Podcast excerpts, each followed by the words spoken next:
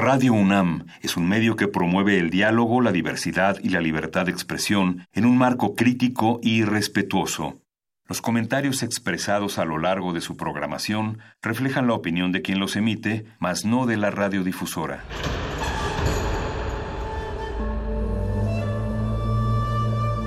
Un templo para la apreciación del ser mediante el sonido. mediante el sonido. Para nosotros. El sol sale durante la noche. Nuestros gritos llevan la mesura del silencio. Y el descontento está lleno de baile y risas. A todo, incluso a nosotros, nos resistimos. La universidad Ustedes y nosotros somos la Resistencia modulada.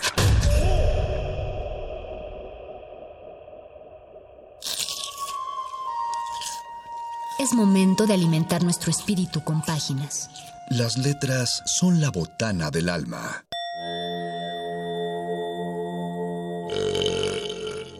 Recuerda la máxima. Los libros son como los tacos. Aún los malos son buenos. Muerde lenguas.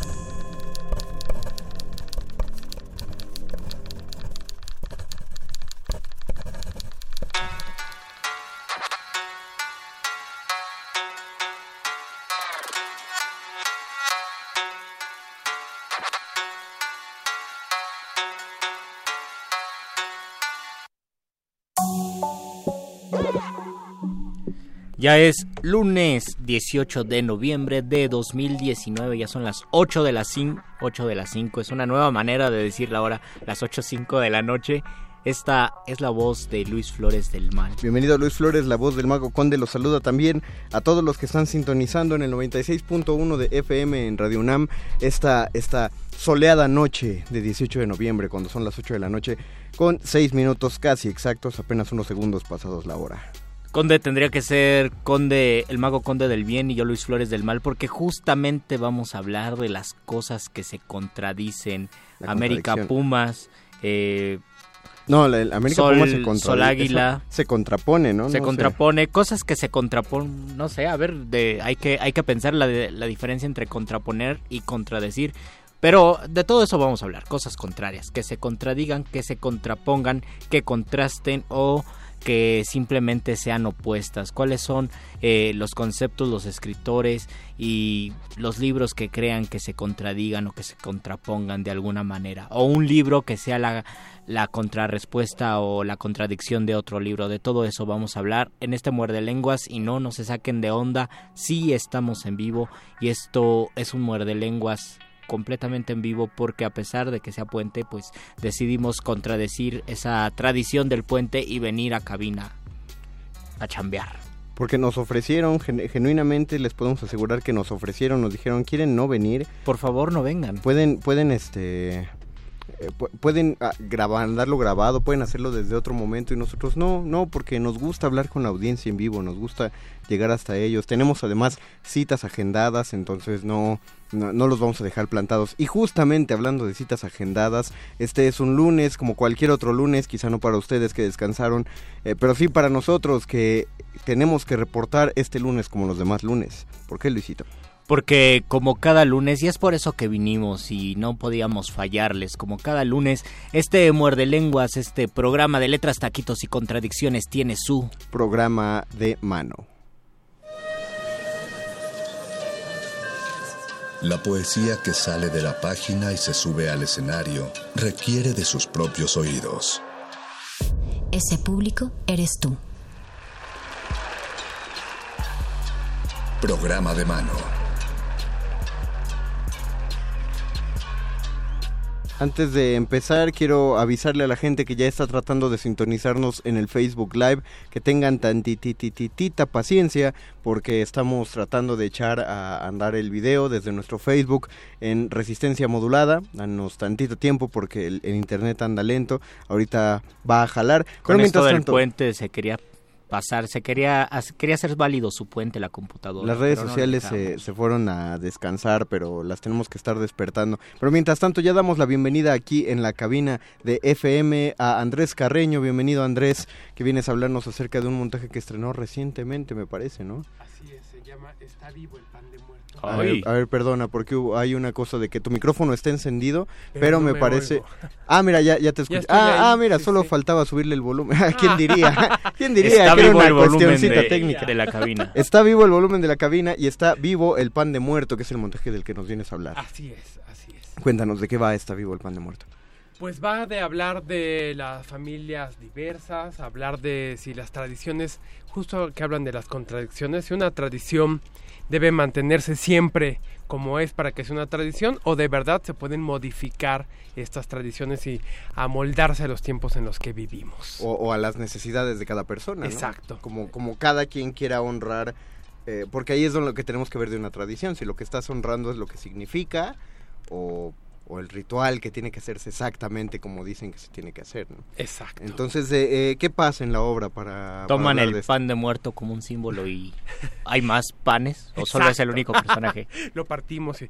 Eh, no, pues es una obra eh, para todas las familias, está dedicada mm, sobre todo al público infantil y de lo que va es de ahí estamos en el mundo de los monstruos y los muertos, digamos que hicimos una mezcla entre Halloween y Día de Muertos y todo el mundo eh, está esperando que este sea el Día de Muertos, los muertos también lo celebran y se roban el pan de muerto de la ofrenda y entonces un director que es demasiado eh, recto y formal dice que si no está el pan no se puede hacer esta fiesta y su hija que se llama Soledad y está muy sola esperaba esta fiesta para convivir con toda la banda monstruil y pues no se va a poder, ¿no? Porque no está el pan y hay que descubrir quién lo robó. Y entonces ah, se aparece un cuervo que se llama Edgar Allan Poe. Escribe él muchas historias de terror y ella le dice, ¿qué onda? Ayúdame, este, sincronicemos nuestros ojos y ayúdame a investigar a estas dichosas familias que mi papá dice que son distintas y extrañas y ve a ver si encuentras algo que nos indique que estas familias robaron el pan de muerto. Y ahí va el cuervo a visitar a estas familias y ahí vemos si sí o no o qué. Entonces el papá es como lo estricto, ¿no? La, Exacto. La, la parte conservadora. Exacto. ¿Cuán- ¿Cómo, ¿Cómo viste tú, un poco alejándonos de la obra, cómo viste tú el conservadurismo?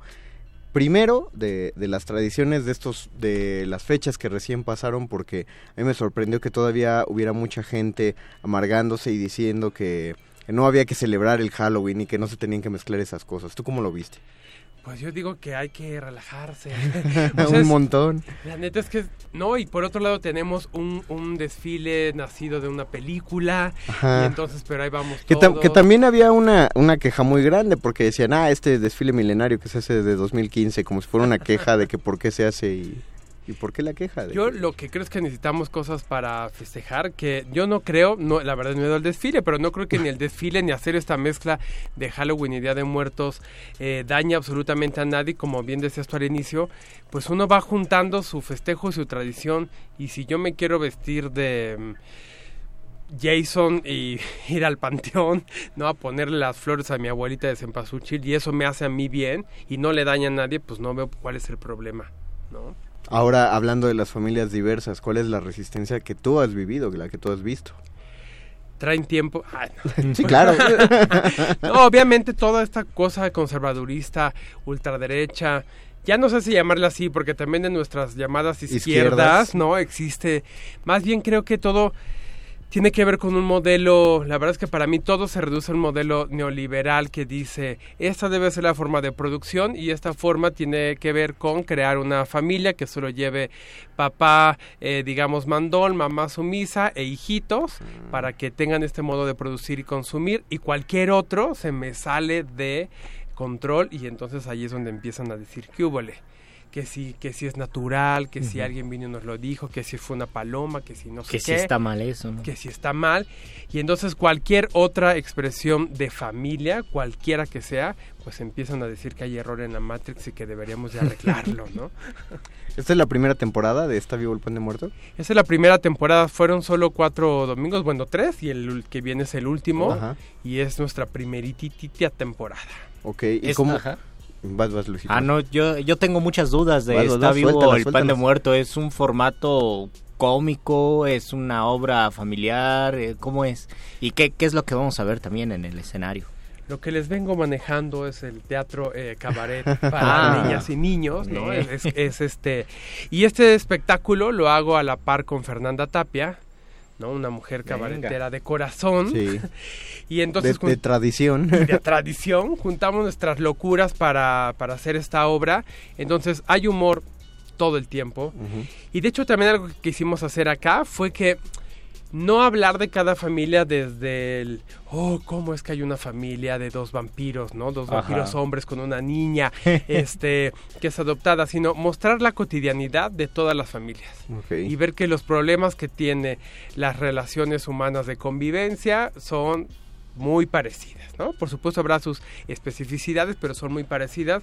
Y entonces la gente lo que va es a divertirse, a ver cómo todas las familias eso, coincidimos en, en problemáticas. Y en estos tres domingos, ah, ¿cómo han visto al público? ¿Cómo se han enfrentado a él? ¿Y cómo ha asimilado el público la temática?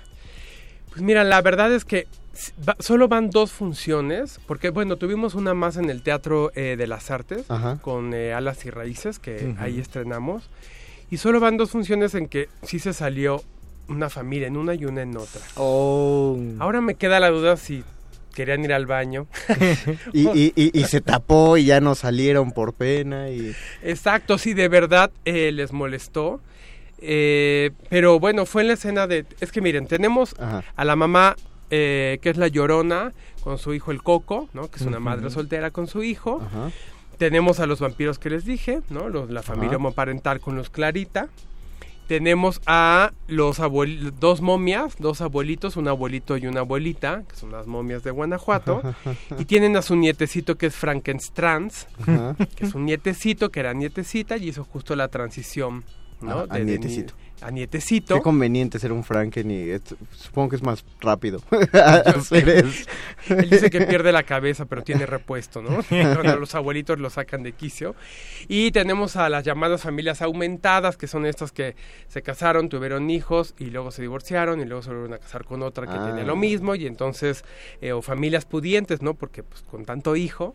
Pero estos son unos, eh, un hombre lobo y una, este, mujer loba que se juntan y van al cine a ver Caperucita Roja. Oh. Estos lobos, a ver si será una película para niños. Ah, o es no. una película de terror para ellos, ¿no? Exacto, en eso se empieza a convertir eh, la, la escena. Ok, y no ubicas como por qué punto estas familias dijeron ya hasta aquí. Porque eh, siento que incluso en, en su escape hubo una catarsis y, y forzosamente de algo ahí se tuvo que haber platicado, ¿no? Cuando menos el por qué no salimos, ¿no? Eh, Seguro el, Cuéntame, el- papá, el niño o la niña dijo, ¿qué Ajá, pasó? pero ¿por qué? Si estaba bien padre. Obviamente sucedió en las dos escenas más difíciles, que es la de los vampiros, la familia parental, y en Frankenstein, ¿no? Ahí fue donde eh, vimos que así, ay, ya se van. La, Porque la- la pa- la misma palabra, seguro. la misma espanta. palabra. De hecho, pues es la primera vez que yo llevo a escena tal cual una temática trans. Sobre todo no lo había hecho por pues por respeto, porque me gusta hablar más de las cosas que yo son las que vivo, pero había que hablar ya de esta temática. Claro. Y lo que ves con también afortunadamente con cierta chaviza es que ya van pasos pero agigantados, en lo que uno va así de, mira, te voy a hablar de que la abejita polinizó la, ¿no? la flor. Ellos ya te preguntan, tú eres género fluido, tú eres intersexual, tú eres trans, este, tú te crees más masculino femenino, o sea, ya van súper adelantados y pues a, a ese público es el que le queremos eh, hablar. Pero no, no está nada mal que eh, otro público diga, "Ah, chis, achis, ¿qué, ¿qué estoy viendo, no? Exacto. Por lo menos, eh, si se salen, yo me imagino que también es una especie de, no sé, de un antialago, porque eh, sabes que el evento está funcionando y que le estás tocando unas fibras bien peligrosas ahí, ¿no? En su conciencia y en su manera de ser. Sí, sobre todo que eso, todo está hecho con humor y desde una eh, no queremos irrumpir, tampoco es una cuestión muy violenta como de "Y ahora se va a fletar lo que usted, no, pues cada Ajá. quien se junta con la familia que quiere y pues ver esta cotidianidad de los papás con la niña y luego los papás que se vayan ahí un reggaetón, ahí es donde Claro. dicen tal vez, ¿qué está pasando? ¿Por qué me, medio, me divierto? Pero ¿por qué me están contando una historia de dos hombres que están en un desayuno con una chavita? ¿no? Ahí es donde yo creo que empiezan a decir, ¿qué onda? Nadie me avisó, nadie me avisó que, era, que se iba a tratar de esto la obra. Pero eso está muy padre porque eh, tienes toda la razón. En, en el título no, no, no lo avisa, la, la imagen gráfica no lo avisa. Pero creo que lo ideal es que no es algo que se tiene que avisar, ¿no? En un título, no es algo que tienes que, entre comillas, advertirle, porque la idea, quiero suponer, es que en estas temáticas no hay nada que advertir, ¿no? No es que tengas que decirle a los papás, ven, pero aguas porque se van a besar dos hombres, entonces... eh, Aguas con tu hijo. Pues sí, porque miren, yo entiendo de pronto ciertas clasificaciones, pero ahora hay unas cosas como la obra que usted va a ver es con temática feminista y entonces uno dice, ah, claro, y quienes queríamos que vieran la obra pues no van a entrar porque ya les advertimos y ya se van y va a entrar el público que ya que, que ya lo Que sabe. ya está asimilando ese lenguaje. Exacto, y entonces es pues ya mejor nos vamos nos tomamos un café, ¿no? y lo Y platicamos. y platicamos y ya. Claro, lo interesante es cómo empezamos a abrir diálogo con las otras personas que no primero que a lo mejor si no estaba dentro de su configura- configuración observar una familia así y o las que ni siquiera quieren observarlo y ahí es donde empieza el diálogo, ¿no? Creo que creo, creo que es una buena buena idea, una especie de guerrilla informática, una, una- un atrincheramiento eh, de divulgación y, y creo que es un buen ejercicio. Que, eh, me- eh, es lamentable que, que solo quede un domingo, pero ¿qué planes tienen a futuro para estar vivo el pan de muerto? Pues empezar a mover mucho más la obra y aparte bueno en Cabaret Misterio que es mi compañía tengo muchas obras con este tipo de temáticas no es, es mi, es mi fuerte ¿Dónde te puede Oh. buscar, dónde puede buscar la gente Cabaret Misterio en, en redes sociales para, para que se enteren de estas funciones, para que pregunten acerca de, de si van a tener una función así itinerante de las que de pronto surgen, pues que sepan eh, que va a estar cerca de ellos y la gente puede ir. Una es la página de Facebook Cabaret Misterio y la otra es la página web que es www.cabaretmisterio.com.mx Ok, para que sepan, anoten el dato y vayan entrando y vayan dando seguimiento a las redes porque es, es, es una buena historia, es una buena temática. Estuve a nada de hacer la estúpida pregunta de ¿y en qué acaba? Porque no sé por qué me hubieras contado quién se robaba el pan, pero no, no tiene sentido. No, no, no, no sabemos. ¿no? Ha estado interesante que en la, en la, en la obra le, le empiezo a preguntar a la gente, ¿quién cree que fue quien lo robó? Y en una función un niño dijo, eh, no le hemos preguntado, ah, es que no puedo spoilar más, pero dijo, no puedo no hemos preguntado a tal y a tal y a tal. Y de pronto dijo, ni siquiera le he preguntado yo a mis papás. Oh. Entonces le dije, ¿tú crees que tus papás pudieron haberlo robado? Y dijo, sí, ¿no? Hay que dudar de todo el mundo. Estuvo muy interesante. Órale, Lo- niño ni lista, exacto, En exacto, escéptico hasta el final. exacto. ¿Cómo es la interacción con Fernanda Tapia en el, pues ahí? Pues es divertidísima porque Fer es una mujer que tiene todo un callo, ¿no? Como bien saben, de Ajá. frente a los micrófonos y que es tan, al- eh, tan grande su espectro de trabajo que tiene mucha información, entonces no- ella te improvisa y no para, ¿no? Oh. Ella sigue, sigue, sigue, eh, lo cual es muy divertido. Lo que tenemos que hacer ella y yo es un trabajo de eh, saber que esta obra va dirigida para niños, ¿no? Ajá. Cabareteamos Claro. mucho o carpeamos mucho, y entonces nos vienen un montón de ideas que dices, este es un chiste para adultos, este es para adultos, ¿no? tengo que bajarle, Este tengo que. Ajá, desvíalo, desvíalo, desvíalo. Pero bueno, en los ensayos sí nos damos un dándole a todos los chistes y luego ya. por ahí. Exacto, y luego ya llevándolo este a la onda de, de niños y niñas. Aunque fíjense que esta última función fueron mucho más adultos y solo dos niños. Oh. Y sí nos dimos el chance de coquetear ahí con ciertos eh, ¿no? chistecillos más para el público adulto. Pero hay que irle midiendo, ¿no? Dependiendo también cuántos niños vayan. Sí, es porque la idea también es que no es que nos censuremos y que haya cosas que cree, o sea, la idea es no meter en problemas a los adultos y que digan, o sea, que pregunten, papá, mamá o tío, ¿por qué dijeron tal cosa? Y que el adulto diga, Híjole. a ver esto para no meterme en problemas y andan preguntando, ¿no? Claro. que por qué van, no sé, por qué van a comer un caldo, que si tenía frío o qué, ¿no? A- a Sí, eso sí, me- cuando co- chamaco. Exacto, exacto. Bueno, ¿y las coordenadas para esta última función de Está vivo el pan de muerto? Estamos en un lugar que se llama El Hormiguero. El hormiguero. que ah, está, ok. Ajá, que está, es un centro cultural muy padre, que está ahí en Gabriel Mancera 1539. Eh, pues sí, sí, si van todo Gabriel Mancera, ahí se lo encuentran en 1539. Pues hay, hay dos metros cerca, ah, si van en coche hay un estacionamiento, hay un parque ahí a una media cuadra también por si quieren ir y después ir a jugar un rato al parque. Estamos ahí. Sí, son casi nuestros vecinos los, del- los del hormiguero. Exacto. Y, y estuvo el Cerquita de director hace tres Sí, semanas acá, ¿no? Hablando de su proyecto de teatro comunitario. Pues eh, yo digo que demos un portazo este domingo a, a Está Vivo el Pan de Muerto, que llenemos el, el foro de modo que hasta las autoridades del mismo teatro digan, ah, ching, pues vamos a tener que abrirles otra función, otras dos funciones. Exacto. Entonces, si se ve que hay mucha gente y creo que tenemos que apoyar este, eh, este tipo de proyectos, suena muy interesante. ¿Cuándo, ¿Cuándo se les ocurrió la idea?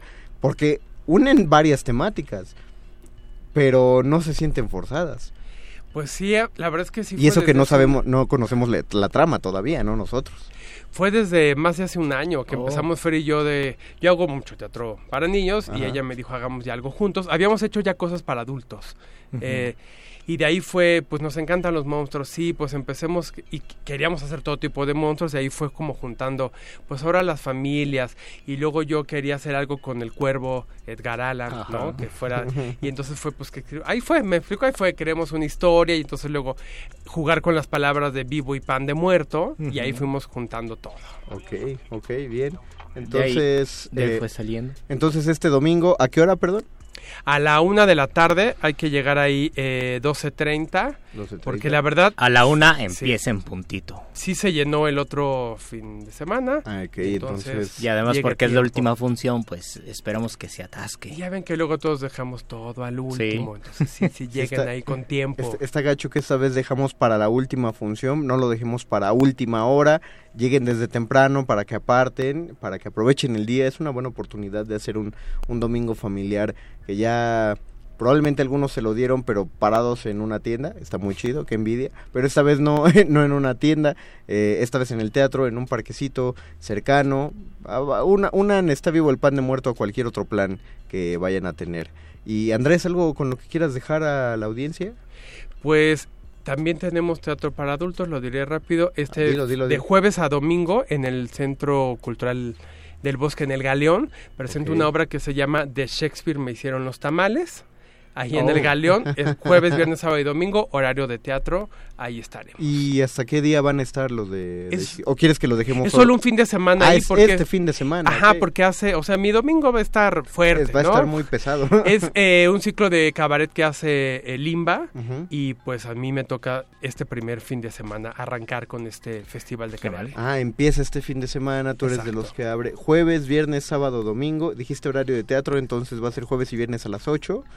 Sábado eh, siete. sábados a las 7 y domingo a las 6 de la tarde. Y es de Shakespeare me hicieron los tamales. De Shakespeare me hicieron los tamales. Eh, también se busca en el mismo eh, cabaret místico, la... Cabaret Misterio. Cabaret Misterio, Cabaret perdón, se busca tamén la de, de Sí, Shakespeare. ahí también está. Ah, Pues ok, métanse para a las redes de Cabaret Misterio y además tenemos regalos. Tenemos regalos. Tenemos regalos, tenemos dos pases dobles para este domingo para ver Está vivo el pan de muerto.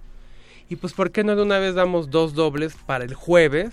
Para de Shakespeare. Para hicieron Shakespeare Oh, los. Muy buena idea, muy buena idea. Le- Así que tienen que medirle si tienen sobrinitos, eh, tienen familias pequeñines, pues piensen que su llamada es para el domingo, bueno, pídanlo del domingo y si no, pues el jueves también. Y si los tienen y los van a dejar encargados, pues Ajá. pídanlos para el jueves también. Eh, sinceramente yo espero que nadie llame para los boletos del domingo, pero que la gente que iba a llamar vaya. O sea, que en lugar de que se lleven los dos pases dobles, vayan a ver la función y paguen el boleto para entrar a eso. Claro, yo no soy un policía, no soy... Ustedes son libres de Ustedes comunicarse son libres con de nosotros y pedir si quieren el pase doble para el jueves, para de Shakespeare me hicieron los tamales o para el domingo está vivo el pan de muerto, mucha mucha comida mexicana. Exacto, sí bien mi obsesión, Muy ¿no? bien, muy bien.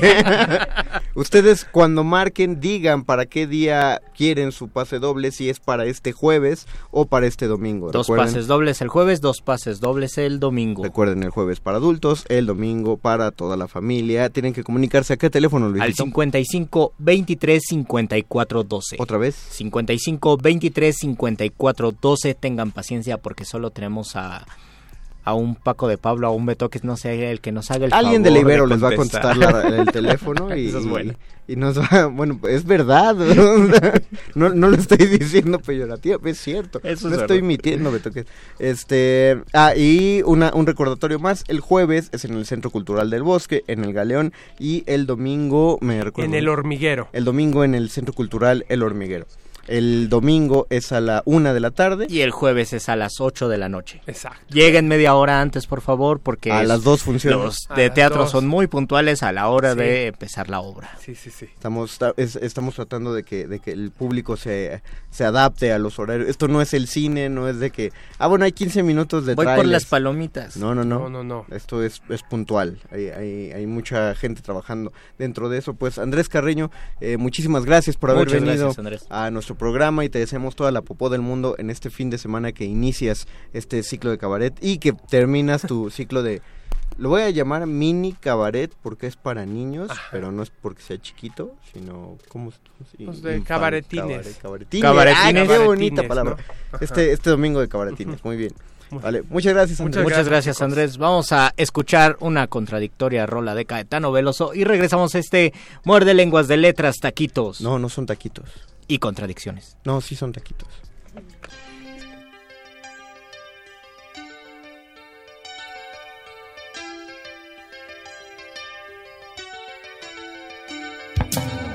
Onde queres revólver, sou coqueiro. E onde queres dinheiro, sou paixão. Onde queres descanso, sou desejo. E onde sou só desejo, queres não. E onde não queres nada, nada falta. E onde voas bem alto, eu sou o chão. E onde pisas o chão, minha alma salta. E ganha liberdade na amplidão. Onde queres família, sou maluco. E onde queres romântico, burguês. Onde queres Leblon, sou Pernambuco. E onde queres eunuco, garanhão. Onde queres o sim e o não, talvez. E onde vês eu não vislumbro razão. Onde queres o lobo, eu sou o irmão. E onde queres cowboy, eu sou o chinês. Bruta flor do querer. Ah, bruta flor, bruta flor. Onde queres o ato, eu sou o espírito. Onde queres ternura, eu sou tesão. Onde queres o livre decassílabo. E onde buscas o anjo, sou mulher. Onde queres prazer, sou o que dói. E onde queres tortura, mansidão. Onde queres um lar, revolução. E onde queres bandido, sou o herói. Eu queria querer te amar o amor, construir-nos dulcíssima prisão, encontrar a mais justa adequação, tudo métrica e rima e nunca dor. Mas a vida é real e de viés, e vê só que esse lado amor me amou. Eu te quero e não queres como sou, não te quero e não queres como és. A bruta flor do querer. Ah, bruta flor, bruta flor. Onde queres comício, flipper vídeo E onde queres romance, rock and roll Onde queres a lua, eu sou o sol. E onde a pura natura, o inseticídio. Onde queres mistério, eu sou a luz. E onde queres um canto, o mundo inteiro. Onde queres quaresma, fevereiro. E onde queres coqueiro, sou a luz. O quereres e o estares sempre afim do que em mim é de mim tão desigual. Faz-me querer-te bem, querer-te mal, bem a ti, mal ao quereres assim, infinitivamente pessoal. E eu querendo querer-te sem ter fim, e querendo te aprender o total do querer-te aí do que não há em mim. Saúl Elebrón muerde lenguas. Guas, guas, guas, guas.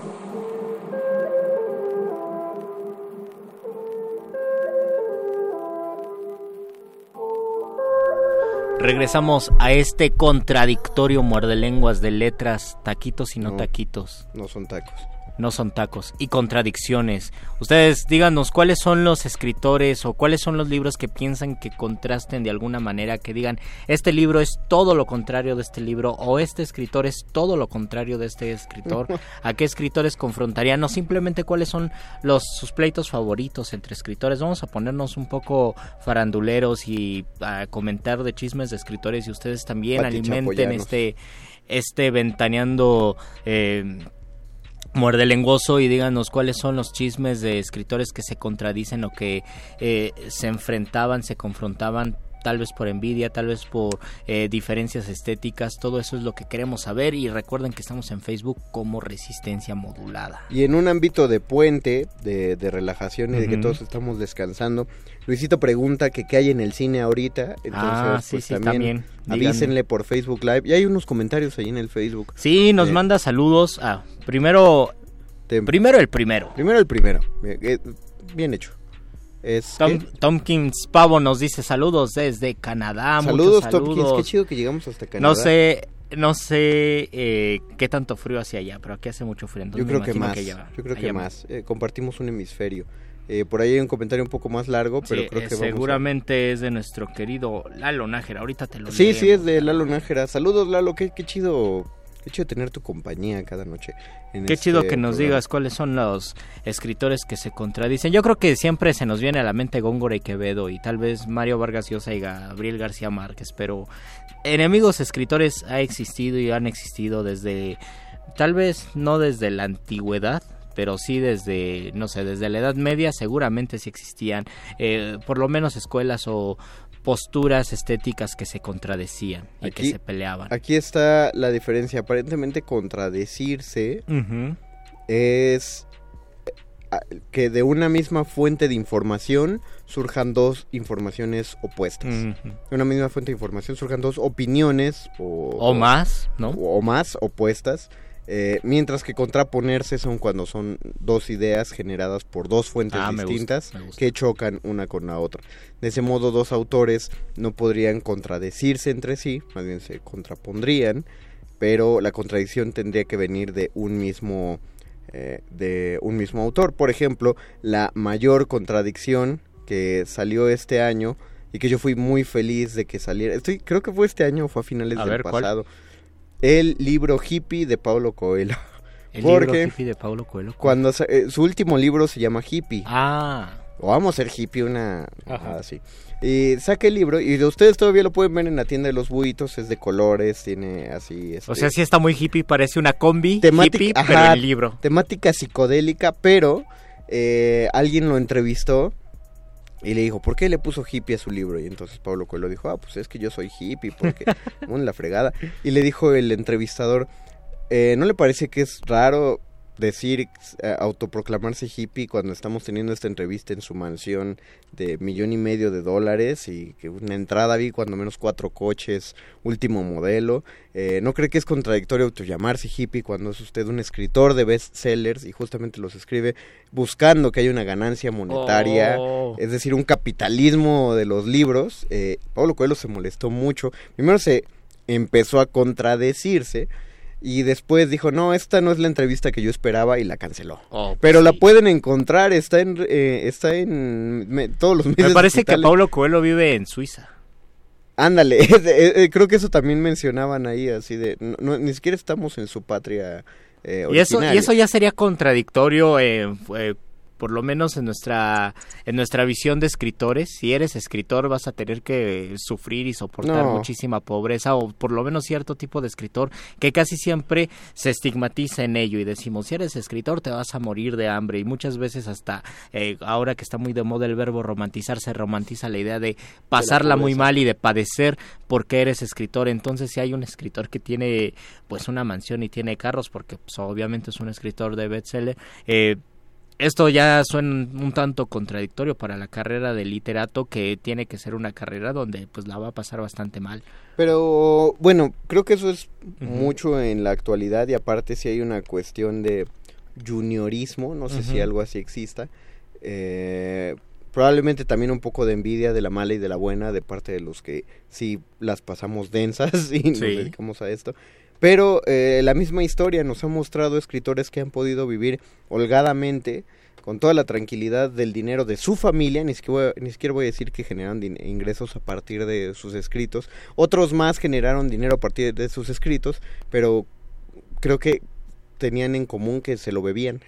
Tenían en común que se lo bebían o también tenían en común que solamente en cierto momento de su vida, es decir, a partir, ya cuando eran escritores grandes y consagrados, a partir de los 60, 70 años, pudieron sobrevivir con las regalías de sus libros. La mayoría y solo si son novelistas, hay que ser francos, porque Hay si son poetas, francos. olvídenlo, eso no va a pasar al menos que tampoco. al menos que tengan algún eh, fenómeno mediático en redes sociales, en internet, tal vez allí sí pueda pasar.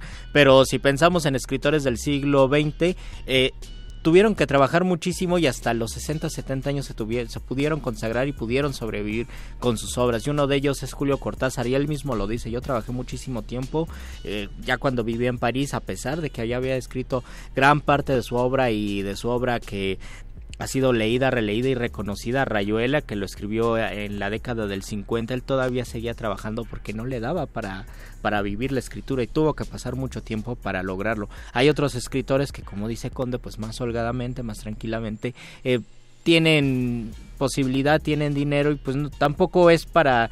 eh, medir estéticamente si es bueno o malo lo que escriben porque tuvieron dinero y tuvieron comodidad para poder eh, Pero hacerlo. unos, algunos lo hicieron bastante bien. Algunos lo hicieron bastante bien. Creo que Balzac la vivió muy tranquila. Ah, creo. sí. Yo estaba creo. pensando en Vicente Huidobro, el gran escritor de Altazor.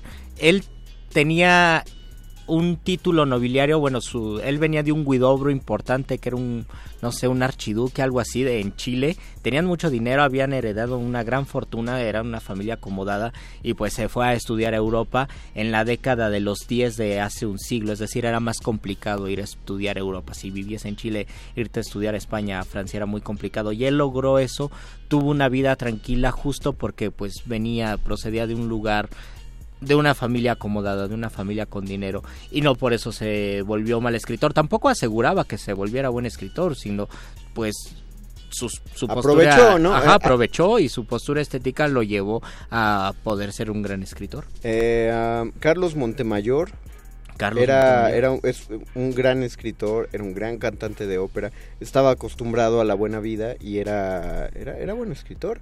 Eh, ¿De qué vivirá? ¿De qué vive Juan Villoro? ¿Da clases? No sé, Es Sistema da, da- da clases, pero no sé si solamente dando clases.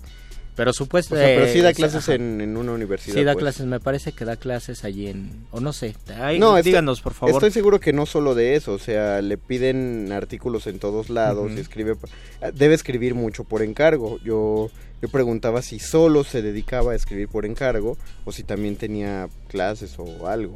Ustedes Eh, díganos. También estaba pensando en, Ga- en Gabriel García Márquez y era la anécdota que habíamos comentado hace un Ah, par cuando- de semanas, cuando escribió Cien años de soledad, que no tenía dinero y que tuvo que pedir prestado y que tuvo que, pues, becarse un año con su esposa, lo becó y además una familia ya con hijos, era mucho más complicado.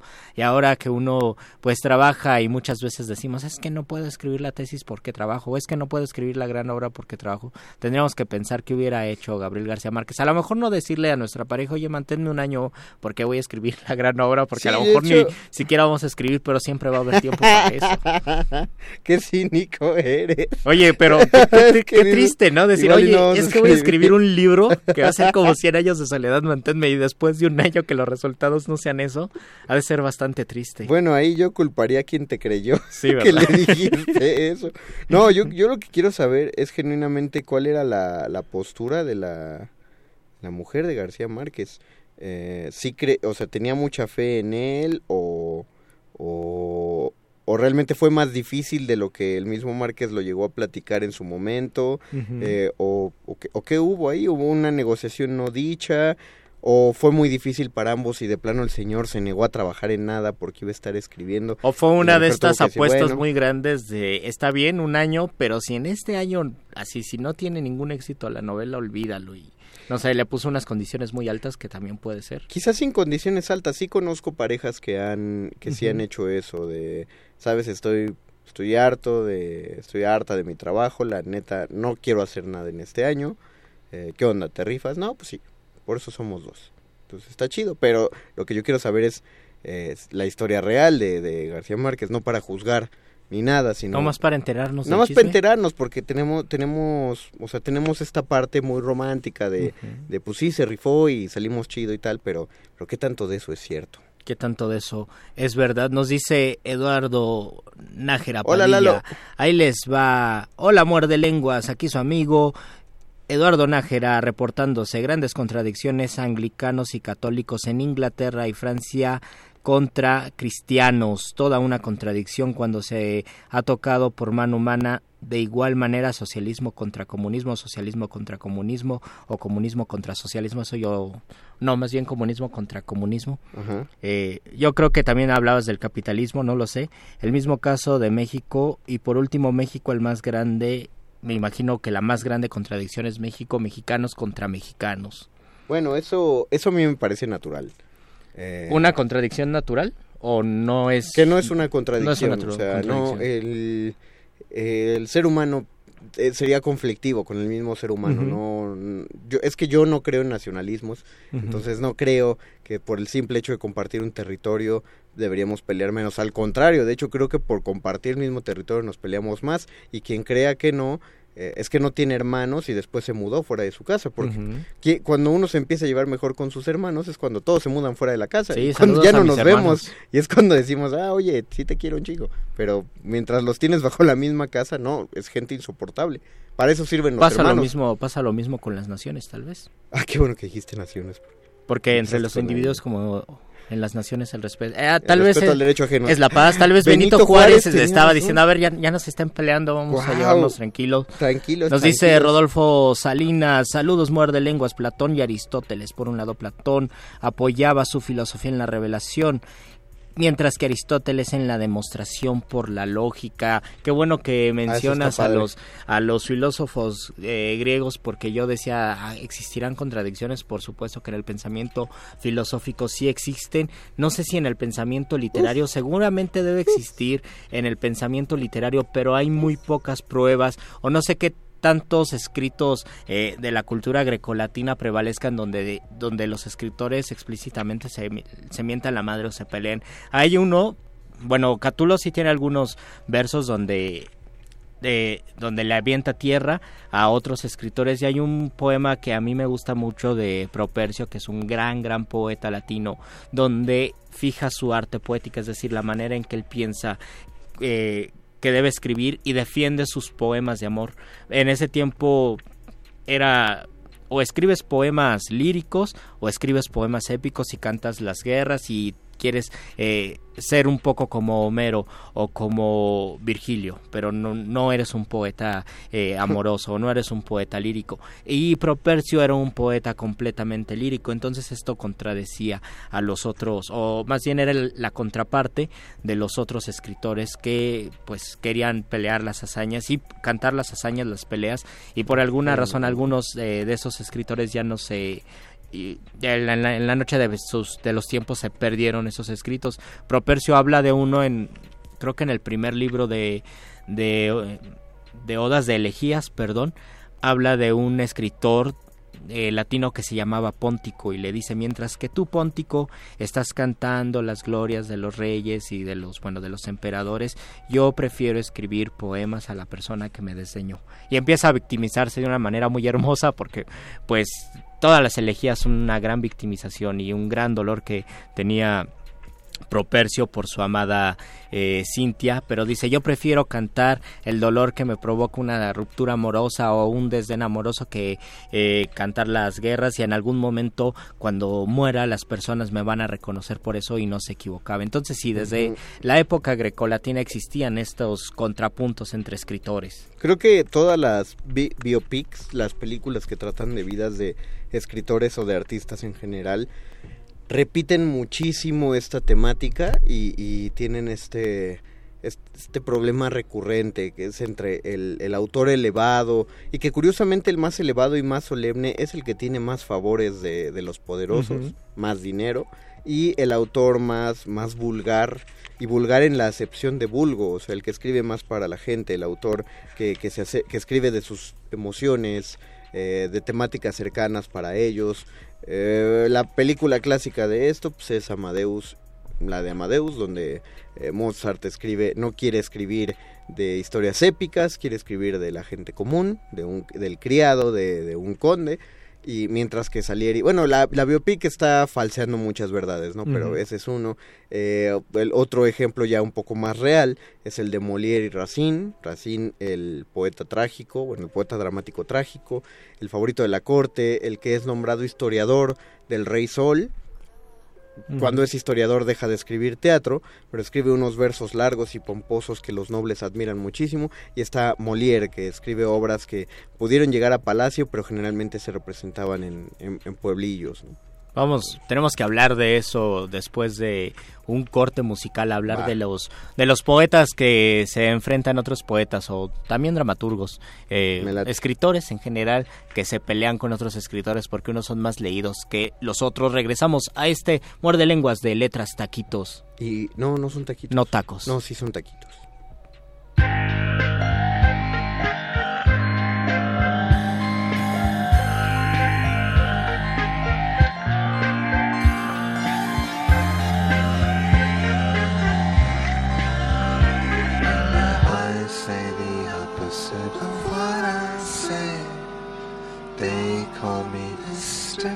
I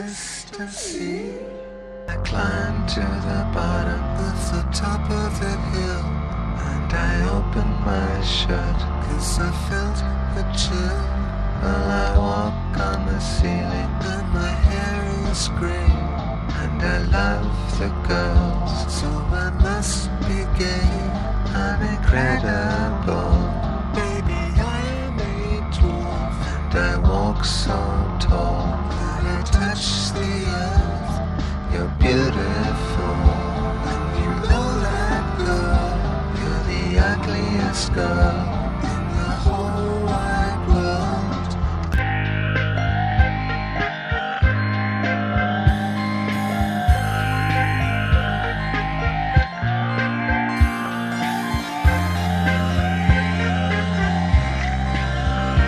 And I hope it's not.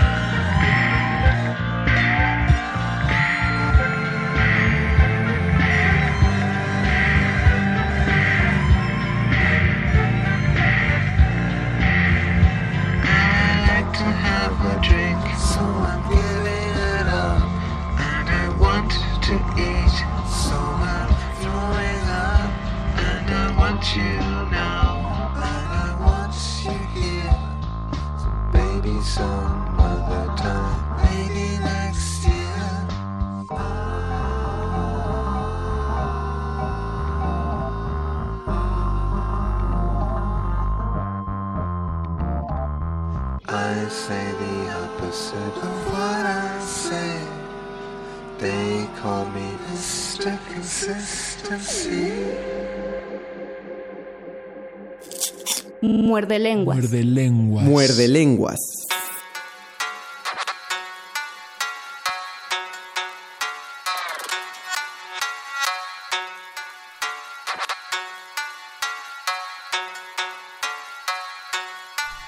Regresamos a este muerde lenguas de taquitos, letras.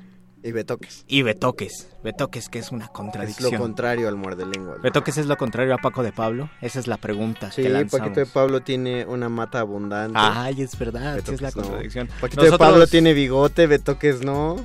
Paquito de Pablo tiene abierto el suéter, Betoques cerrado. Ah, no es cierto, está, ahí está, ya, ya lo hizo. Paquito de Pablo está, se acabó su agua, Betoques apenas la va empezando.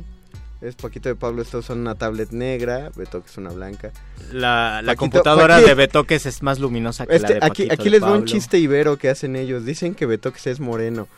Pero a mí me da mucha risa que digan eso, porque Betoques sigue siendo bastante güerito, solo es moreno en estándares de ellos. Un día, ese un día vamos a pasarla para Los que se sientan al fondo en la sala de juntas, que son los que fueron al Ibero. Oye, qué bueno que hablamos de contradicciones porque pienso que el Muerde Lenguas se inició hace cinco años, hace más de cinco años, con una sección donde sí había contradicciones donde invitábamos a, a- a raperos o a músicos y casi siempre organizaban alguna controversia o algún contrapunto Ah, sí. que son las contradicciones que han prevalecido y que han existido, no sabemos si desde la época grecolatina, pero sí desde la época medieval hasta nuestros tiempos, siempre han existido peleas, riñas poéticas y esto va a existir yo creo que hasta que se termine la poesía y hasta que se termine el idioma y la humanidad. Y aun cuando se termine el, el idioma en otros idiomas se va a seguir eh, creando contrapuntos o creando controversias entre escritores y es una de las eh, de las dinámicas que más éxito han tenido actualmente eh, en la literatura popular. Yo tengo que hablar como pensarlo como literatura popular pero pueden decir oralitura o manifestaciones eh, populares. Eh, las las riñas las peleas de rap han tenido muchísimo éxito y cada vez que existe una competencia, una batalla de gallos, y ustedes lo sabrán, cada vez que existe una batalla de gallos eh, se vuelve tendencia, todos están hablando de eso, es algo muy muy fuerte que yo creo que hace 10 años lo estábamos percibiendo, no teníamos mucha idea, hace 20 años solamente existía en Estados Unidos o en comunidades angloparlantes y en el mundo hispano no teníamos idea de que existía eso, pero siempre hemos tenido idea y por lo menos desde que vemos la película donde eh, Jorge Negrete y Pedro Infante se avientan un rando así, eh, sí sabíamos que este tipo de riñas eh, entre de coplas o riñas de versos existieron desde hace mucho tiempo y estas y esta idea de que una persona se pelea con otra persona con versos que aquí que se le puede llamar contrapunto o controversia o topada también se le llama en México ha existido desde hace mucho tiempo y eso también se pierde en la noche de los tiempos a mí me gusta que esa tradición siga y que se haya transformado, que haya absorbido eh, de cierta manera al rap. ¿Tú cuáles otras contradicciones has visto? O no sé, contrapuntos o contrastes. Yo exhorto a la gente a que se pelee en reuniones A ver, con indirectas. Así, con- Oh. con, uso de palabra. Eh, creo que creo que nadie se atrevería, generalmente creo que nadie lo haría. O que, o que de plano sí hagan algo como, no sé, si saben rapear una batalla de rap. O que, no sé, eh, creo que faltan peleas de... Sí, hay, hay, hay muchas cosas que sí se tienen que superar de la toxicidad del amor romántico. Pero creo que las peleas por un objeto amado son algo que no debería pasar de moda. La gente debería seguirse peleando, pero ya no por Facebook, ya no por indirectas de, de Facebook. A mí lo que me gusta mucho son las escenas donde hay ese tipo de, de, de, peleas, ¿no? como, la, como la que dijiste de Pedro Infante. Eh, pero, ay, se me, se me acaba de ir. Ah, hay, hay una eh, de ellas, de hecho de la gran contraposición eh, que del teatro romántico español es que nace la historia de Don Juan Tenorio, porque originalmente eh, la- una de las primeras escenas del Don Juan Tenorio, el que escribió José Zorrilla, más completo pero más cursi que el de Tirso de Molina, habla de una apuesta que hicieron entre don Juan Tenorio y don Luis de no me acuerdo qué, pero es un don Luis, y apostaron que a ver literalmente quién, quién se metía con más mujeres en el lapso de un año. Eh, y se quedaron de ver en una taberna y entonces cuentan esta historia de cómo hicieron la apuesta, de a raíz de qué cosa fue la apuesta y están rodeados de personas escuchando y cada uno está co- contando las canalladas que hacía y todo el mundo ahí se las está festejando y don Luis cuenta algo así como 270 mujeres. Ay, cañón. Y don Juan le suelta el papel y le dice, fueron 500 y cacho. Oh. Y entonces don Luis le dice, no manches, eso es imposible. Y le, y le dice don Juan, no, ahí están nombres y lugares, como acordamos, porque de cada mujer que con la que nos metiéramos teníamos que poner el nombre y el lugar de donde entró. Y si haces una cuenta, si era un periodo de un año, hubo ¿Dos días... por año? Hubo do- dos por día. Dos hubo por día, hubo sí. días bastante agitaditos para don Juan Tenorio, pero esa, eh, es padre esa, esa, ese enfrentamiento porque aún después de que se le dan estas pruebas, don Luis se enoja y se avienta a atacar a don Juan Tenorio y don Juan Tenorio le gana. Los duelos de espadas también me parece que debería haber más en la calle actualmente. en el teatro iba a decir, pero también en la calle. Duelos de espada. Duelos de espada, ya que todos salgamos con florete a todos. La ver- lados. yo, yo sí tengo que reconocer que cada vez que alguien se pelea así, soy de esos chismosos que se acercan a ver la pelea. Sí, o de los que se quedan viendo un choque de coches. yo Antes de terminar, nos dice Víctor Hugo Vargas, hola Luis Flores del Mal y Mago Conde, Juan Villoro es miembro del Colegio Nacional. Ah, gracias. Y creo que percibe un sueldo, escribe en el Reforma, El País, aparte es dramaturgo, da conferencias y vende muchas carnitas los domingos, eso lo dije yo, no es cierto. Vende muchos libros, saludos de San Luis Potosí, saludos a San Luis Sí, yo- Potosí, al estado del perrito Yuri Carva. O Guido yo no, dice yo no dije, saludines. yo no dije que no hacía nada, yo solo quería saber si ¿Qué aparte hacía? de lo que hace había como un sueldo fijo o era un gran freelancero. No se ofendan, gente, pues nada más es Juan Villoro. Y qué bueno que hablas del Colegio Nacional. Ah, no, yo estoy pensando en el Colegio de México porque nos pregunta Fernando Marte y el doctor Arqueles está en el universo del Colegio Saludos, doctor. De, de México. Entonces, anda por allá. Saludos al doctor Arqueles. Guso Borboa nos dice, hay una rola del cuarteto de Nos que es un contrapunto contra una computadora. Es genial. A mí me encanta esa, com- esa computadora. Sí, esa computadora que se avienta un contrapunto con el de cuarteto de Nos. Sale Cinco en su segundos. último disco Gracias, llamado Jueves. Ramírez. Búsquenlo, por favor. Gracias, muchas Betoques. gracias, Betoques. Muchas Gracias, gracias. Apache. Gracias a todos, nos Ah, yo vemos. quería decir gracias, Hasta Paco el de Pablo. miércoles, se acaban Adiós. los boletos. Adiós.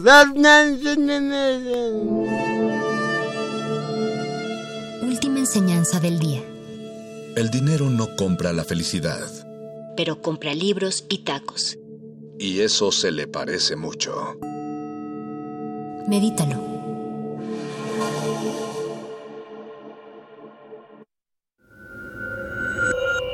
Escuchas 96.1 de FM. XEUN. Comunícate con nosotros. Correo de voz 5623-3281. Correo electrónico radio arroba unam.mx. Radio UNAM, Experiencia Sonora. Radio UNAM presenta Noticonquista, el informativo de hace 500 años. La historia se escucha hoy. Lloren, madres de Tenochtitlan. Sollocen, padres de Tlatelolco. El abuelo del aguizote tiene noticias asiagas, como si el sol hubiera muerto. Como si la tierra se sacudiera. La terrible novedad nos la trajeron nuestros primos comerciantes venidos de Cholula, que nos han traído este cargamento de cerámica pintado a la manera de los códices. Nosotros no lo podíamos creer. Pero hoy ha llegado a nuestro puesto un vecino que andaba peregrinando allá por una manda que tenía con el poderoso dios Serpiente Emplumada, dueño y señor de esa ciudad. Mientras le damos algo de comer, escuchemos sus palabras. No sé por dónde empezar. En verdad no sé cómo contar mi relato. Solo escucho el estruendo de las trompetas de fuego de los teules, el relincho de sus caballos. Solo contemplo el brillo de sus armas, manchada con la sangre de tantos más iguales como yo. Ayúdenos a comprender mejor, venerable Tochín. ¿Dónde vio usted esos horrores? Apenas puedo creer lo que hicieron. Embistieron a los peregrinos frente al templo, guiados por los tlaxcaltecas. Nosotros solo llevábamos ofrendas cargadas durante días. Solo portábamos flores. Solo bailábamos. ¿Quiere decirnos, venerable Tochín, que el ataque fue frente a la casa de Jade de la serpiente emplumada?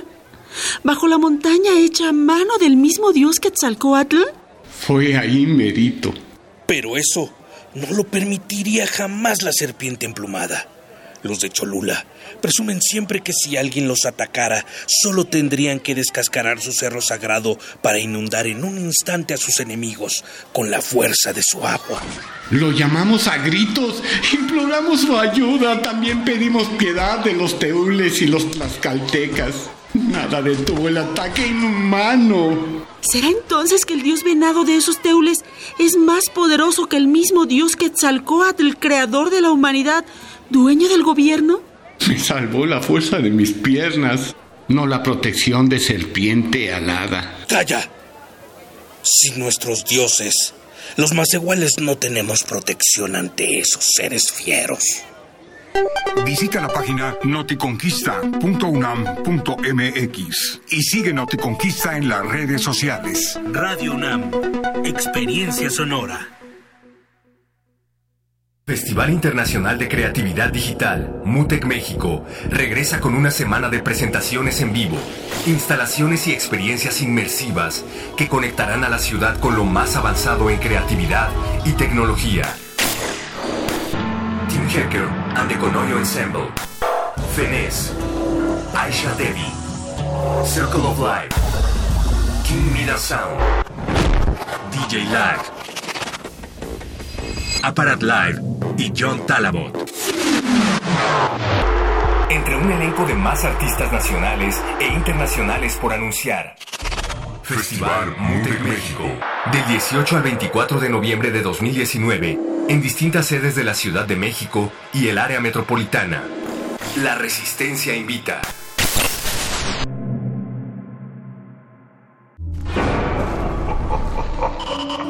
Parafonías.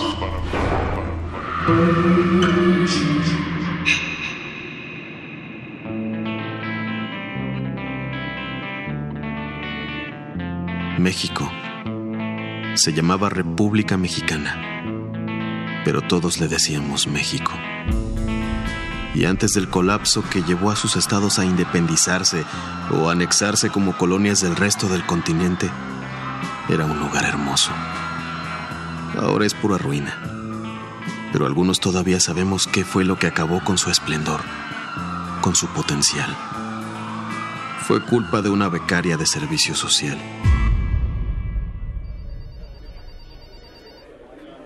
Pudo hacer el trámite como todos en la carrera de comunicación, entregar papeles, pelearse con la gente de las ventanillas, dar vueltas inútiles.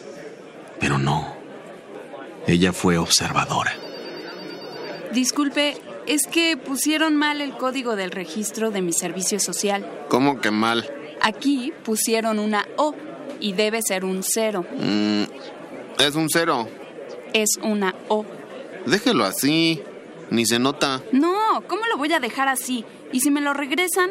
No pasa nada, hombre. Corríjalo, por favor. Ella estaba en lo correcto. El número de trámite de su servicio social no coincidía con el número de registro de la carrera de comunicación. Esa fue la primera ficha de dominó. Ah, caray. Silvita, mire. ¿Qué pasó, licenciado? Todas estas hojas de servicio social tienen mal el número de registro. No me diga. ¿Cómo van a estar mal si todas son copias de la original? ¿Cuál original? La primera hoja de liberación de servicio de la historia de la carrera de comunicación. No hemos cambiado ni una coma. No me diga.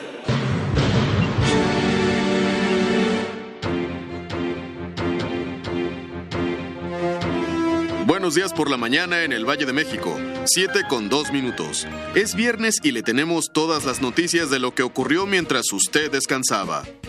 Una marejada en Kuala Lumpur dejó severos daños y miles de... Eh, disculpen. Oh, vaya. Estimada audiencia, me están informando que mi título de comunicador ha sido revocado.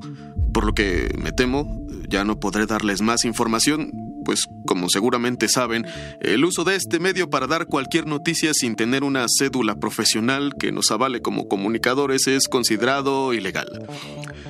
Lo siento mucho. De hecho, por un error burocrático recién detectado, todas las licencias de comunicador fueron revocadas. Bueno, se te advirtió a la cárcel. No, no, no, todavía tengo dignidad.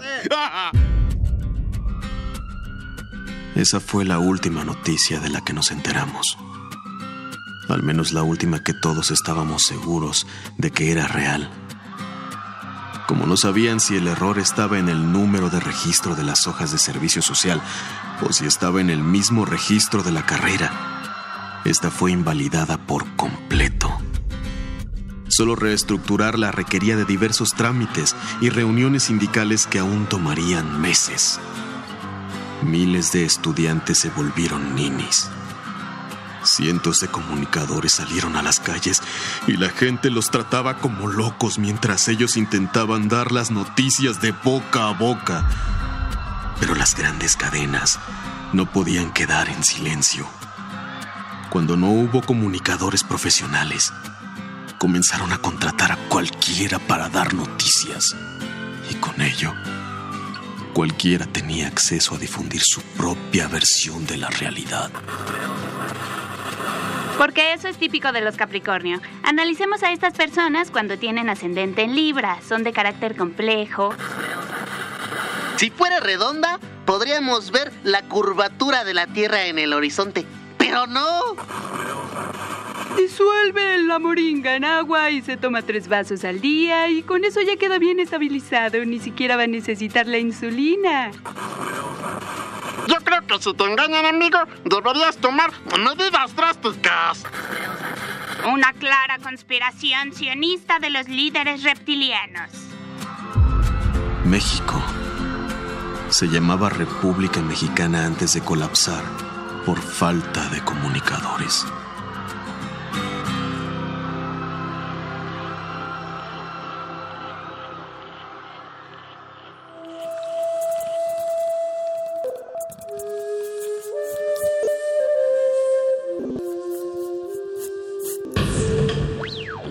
Música emergente es como el silencio.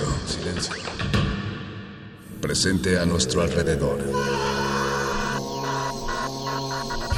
Pero audible solo para quienes tienen disposición de escuchar. Como todos, en este campo de cultivo. Cultivo de ejercios.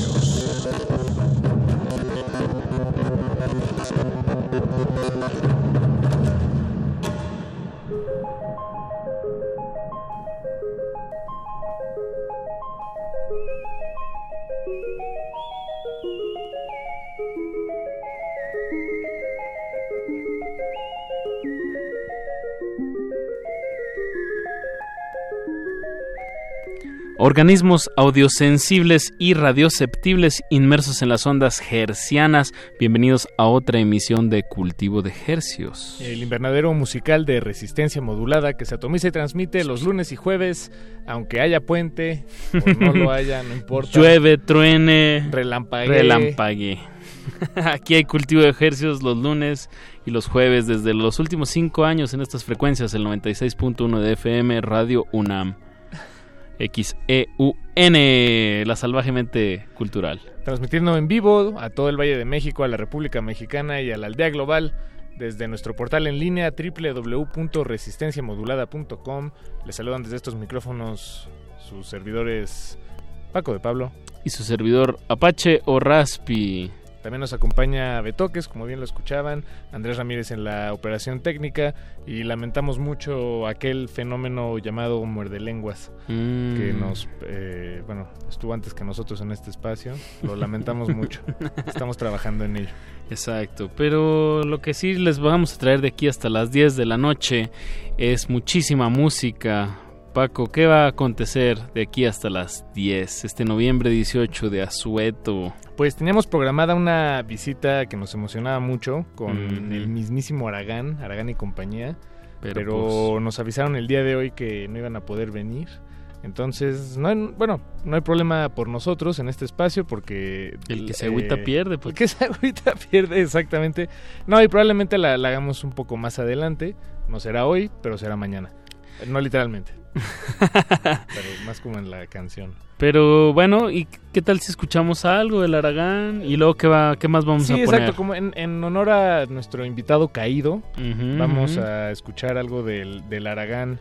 Y en este Eh, día que también fue un poco más, más tranquilo, sobre Sí, todo aquí en esta domingo. Ciudad de México se, se nota muchísimo cuando, cuando la gente decide no salir de sus casas o que no tiene que salir a trabajar. Es, yo creo que hasta el aire se siente diferente. Sí, todo. Es, es bastante agradable. Por lo menos para, para su servidor. Entonces esperemos que nos estén escuchando desde un lugar muy agradable y que disfruten lo que va a acontecer de aquí hasta las 10 de la noche. Que pues va a ser mucha música nueva, Sí, mexicana. va a ser música nueva, eh, mexicana la mayoría. Y pues vamos a compartir música, escuchar música esta noche. de- Saborear de asueto, saborearla. Y comenzamos con esto que se llama Mi muñequita sintética de El Aragán y compañía, de su disco Valor, Valedores Juveniles. Escuchemos, están en cultivo de ejercicios. De ejercicios.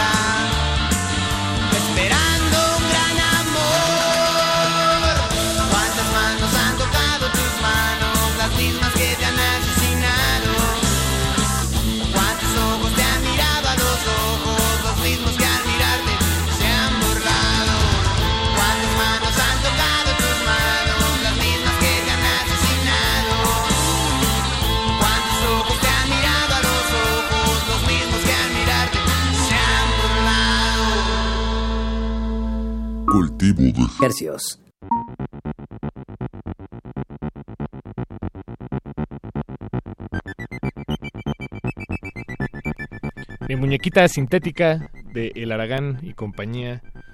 nuestro invitado caído de esta noche, hay que decirlo, es la verdad. Estábamos emocionados De y, hecho. no salió. Saldrá en un futuro, saldrá en un futuro. Pero como somos eh, radiastas muy comprometidos con estas frecuencias, eh, a pesar de que nuestro invitado de lujo que nos tenía muy emocionados, pues que no pudo venir, pues aquí estamos, aquí, Aquí estamos, estamos, no hay transmitiendo problema. y con el motivo de este de este espacio, espacio radiofónico, pues traerles música fresquecita, de preferencia de habla hispana y de preferencia también nacional que se presenta estos en estos días en la ciudad, eh, pues eso es, es un poco la labor de este espacio, traerles esas frecuencias, esos sonidos para que usted se entere de qué está pasando, ¿Qué está pasando? qué está pasando, ¿Qué, qué está pasando, Apache? qué va a pasar. Pues va, lo que va a pasar a continuación es que les vamos a compartir eh, este tema que se llama eh, se llama What You Feel. Es de una banda que se llama Oxomaxoma, una banda mexicana de aquí de la Ciudad de México. Muy antigua. Es como de los finales de los ochentas, Sí, si no me sí, sí, equivoco. Y bueno, y este año sacaron un disco. Es una banda que pues está, su música va por ahí, por el, eh, pues, el ruido, Industrial. industrial, eh, el, este, pues sí, sí cantan, pero en realidad no hay letra. Es glosolalia. así Ajá, se más le llama, ¿no? sonido- Cuando nada más sonido. son sólidos vocales y guturales sin, sin ningún soporte lingüístico. Pues va, va por ahí el sonido de esta banda. Y me corrijo, es de finales de los setentas. Ah, de finales de los José 70. Álvarez, que, que ya ha estado en La Voz, como bien lo dices, haciendo glosolalia, que ya lo tuvimos aquí en la, en la en, bueno, en la cabina y en La sala Julián la sala Carrillo. Julián Carrillo. Hay un hay un registro video Un video registro. un video registro en nuestro canal de YouTube. Sí, si lo quieren ver, si, si les intrigan estos sonidos que a continuación vamos a escuchar, eh, pues puede asomarse ahí para verlos en vivo. Exacto. Es, es todo un, un espectáculo. Eso. Pues escuchemos eh, Auxomaxoma, esta, ahora sí que diría que es como un fósil viviente, ¿no? En, en- en algún En- en sentido, algún sentido. sin ser despectivo ni nada, sino es una integración bastante, bastante vieja que, que se ha mantenido en esta línea de experimentación. Y, Y- que, bueno, que siguen haciendo cosas, ahora muy apoyados de, de Bishop, que es el productor de estos nuevos temas, que ya lleva un rato también acompañando el proyecto en vivo. Y- Él es maestro. Exacto, es del maestro SAE. en, en SAE, así es, en esta escuela de, de música y producción musical. Exacto. Él, él es maestro ahí. Y bueno, y también eh, está metido con, con las máquinas desde las entrañas. Exacto. Entonces, es todo un científico loco del sonido. Bien, pues escuchemos. El tema se llama What You Feel. Y viene en un disco que acaba de salir que se llama Industrial Body Music. Música maestra.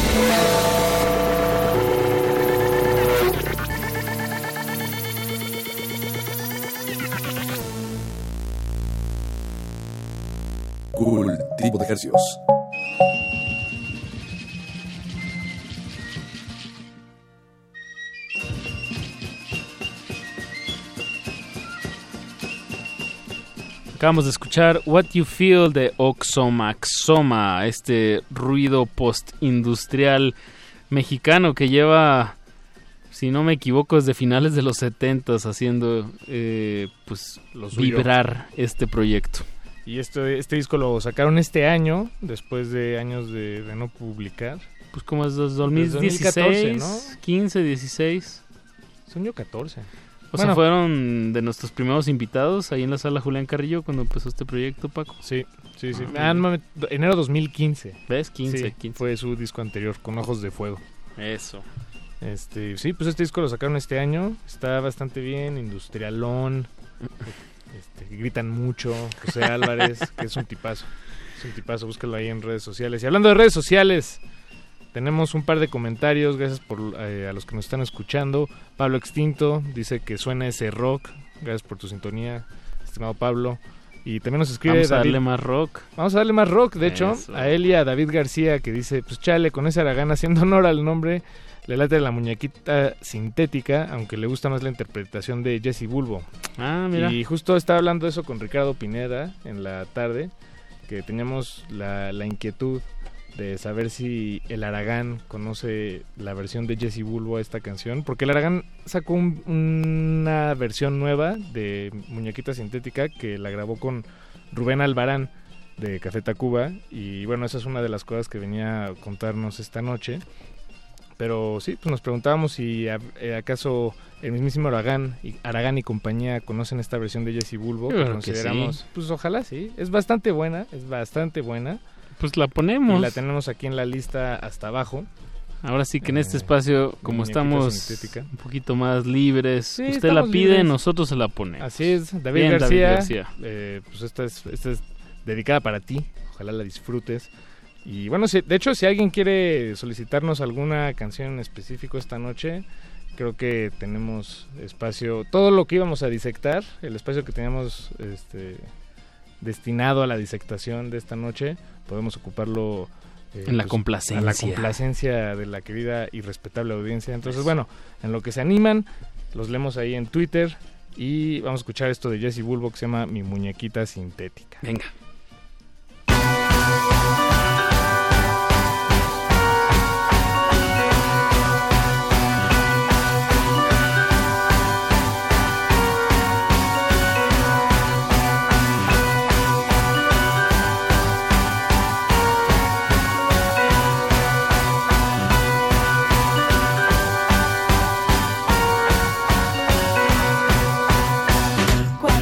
Manos han tocado tus manos? Las mismas que te han asesinado.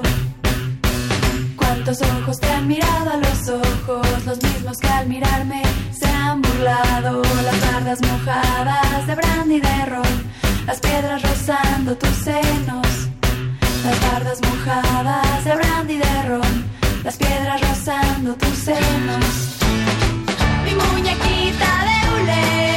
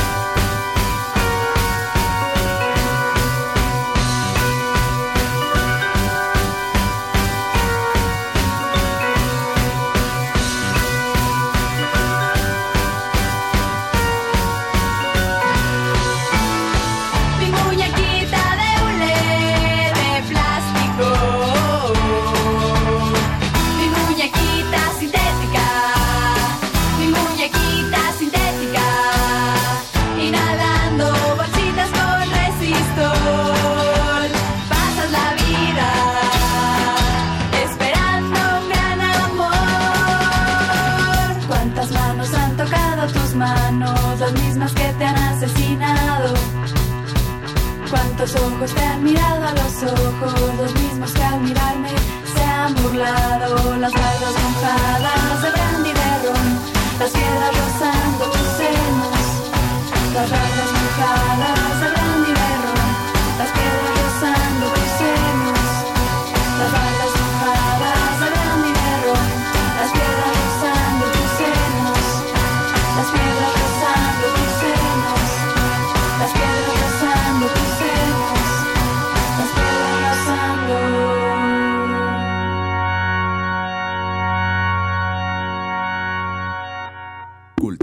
Ejercicios.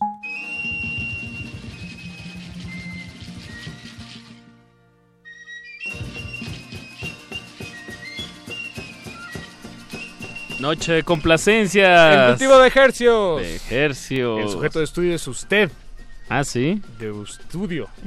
no, forzado, forzado. No, no, no. eh, pues como dijimos al inicio de este programa, eh, nuestro invitado esta noche no pudo venir. Pero bueno, de alguna manera lo estamos invocando aquí. Ya pusimos un cover del Aragán eh, a cargo de, Jesse Bulbo. Bulbo, muy bueno. Muy, muy bueno. Sugerencia o petición más bien de David de García. David García. Y bueno, en este espíritu de, de cultivo de ejercios, eh, queremos invitarlos a un evento que se va a llevar a cabo mañana. Mañana en el foro 316, ahí en el centro de esta bellísima ciudad, sobre la calle de... Servando. Teresa de Mier, 316. eh, así se llama el foro, foro 316. Mañana va a estar en su tercera presentación. Mueran Humanos, este dueto argentino. Radicado en Alemania. Exacto, que bueno, eh, las dos, como el lugar es pequeño, las dos primeras fechas que fueron el miércoles y el jueves de la semana pasada, pues se abarrotaron y decidieron quedarse más días y van a hacer una tercera fecha. Y creo que la de mañana, la verdad, creo que ya está... ¿Ya está vendida? Vendida, ¿eh? Bueno, Normalmente, digo, si uno se lanza, es, puede, es probable que, que- que pueda entrar, pero... Pero pues sí, como bien dice Apache, es un dueto que, que le ha ido muy bien en esta visita, mejor de lo que todos esperaban. Y van a estarse presentando mañana en vivo. Entonces les preparamos esta canción de ellos, por si, por si no los conocen, que se llama Un lugar ideal, de su disco Mise- este, Mi- Mistress. Mistress. Mistress. Bien, pues un, una electrónica bailable, pero muy oscura también. Sí, como esta noche.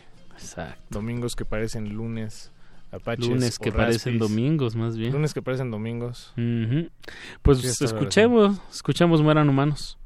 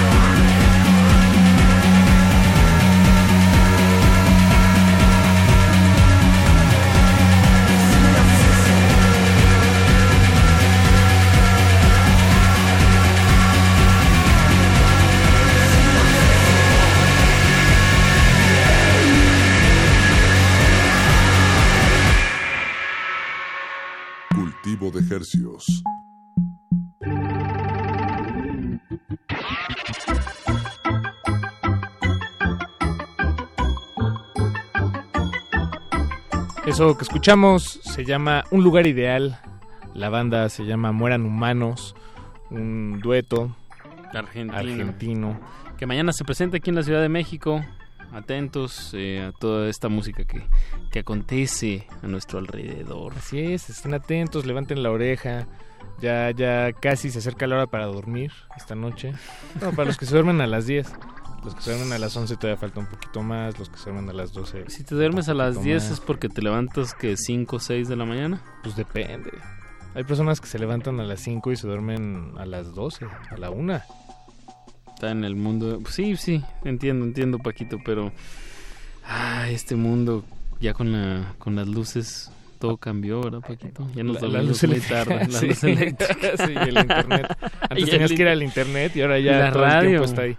Y la radio, que la nos radio nocturna. acompaña hasta las 10 este programa y hasta las 11 el playlist que esta noche va en vivo. Así es, esta noche va en vivo Ricardo Pineda y la editorial Wenceslao. Discos Cuchillo están aquí despachando canciones. Bien, se va a poner bueno eso. Entonces, eh, nosotros estamos aquí despachando ondas gercianas. Le mandamos saludos a Lobo Lobo Estemario, que nos escribe en Twitter. Buenas noches a Cultivo de Hercios. Buenas noches, Buenas Lobo noches. Estemario. Gracias por tu, tu, tu mensaje. Y Pablo Extinto nos pregunta, ¿Oxomaxoma? ¿Así se llama lo que sonó? Sí, así se llama lo que sonó hace dos canciones. Ujú. Oxomaxoma, como, como suena. Nada de dobles X, Mm, o solo una X. por- No es un ox. sí, no, no, no. Oxomaxoma. Exacto. Eh, y nos dice Pablo Extinto, pues nos tiene un par de sugerencias para, para sonar música. Algo del Shirota o algo de Teresa Cienfuegos y las Cobras. Ustedes elijan. Teresa Cienfuegos, ¿no? Vamos a escuchar algo de Teresa Que Cienfuegos. por cierto tocan el miércoles 27. Eh, ahí, eh, sí, sí, sí. La próxima semana. La próxima semana. Entonces atentos. eh, un buen proyecto de Yaya en la batería, que es esta... Yaya González, sí. Exacto. eh, que, que tocaron aquí... ¿Cómo se llama su proyecto? ¿Kira? Kira. Kira. Y luego también tenemos a... Andrés Acosta en el bajo, también conocido como Andy Mountains. Ajá, que creo bueno, que ya- que ya en, no la, en la grabación, en la grabación, en la, Exacto. en la grabación del disco. eh, Belafonte Sensacional o Israel Ramírez en la guitarra Y Pietro Pábulo. de los Negretes. Entonces digamos que es, perdón. es un tipo de, de, de rock, de ¿cómo se eh, cómo le dicen como best of de power band Eh, chilanga? este, Em, eh, como como eh, una super banda, sí. eso es lo que quería decir, una super banda chilanga. Teresa Cienfuegos y las Cobras. Pues sí, sacaron escuchemos este, es- sí, sacaron este año un disco que se llama Duras Vacaciones y en este disco viene un tema que se llama ¿cuál vamos a poner? Circunva- Circun- circunvalación. Siempre que le digo tenemos también ahí hasta abajo de la, de la lista. Bien, pues Circunvacilón. súbanle, si van en su carro, se vale que suban las ventanas y le aceleren poquito, no se excedan, pero Bueno, sí. es una canción que me siento que le va ¿Como que bien hacer eso. Ajá. Sí, hágalo. Suena la Betocas. Déjese ir. Suele.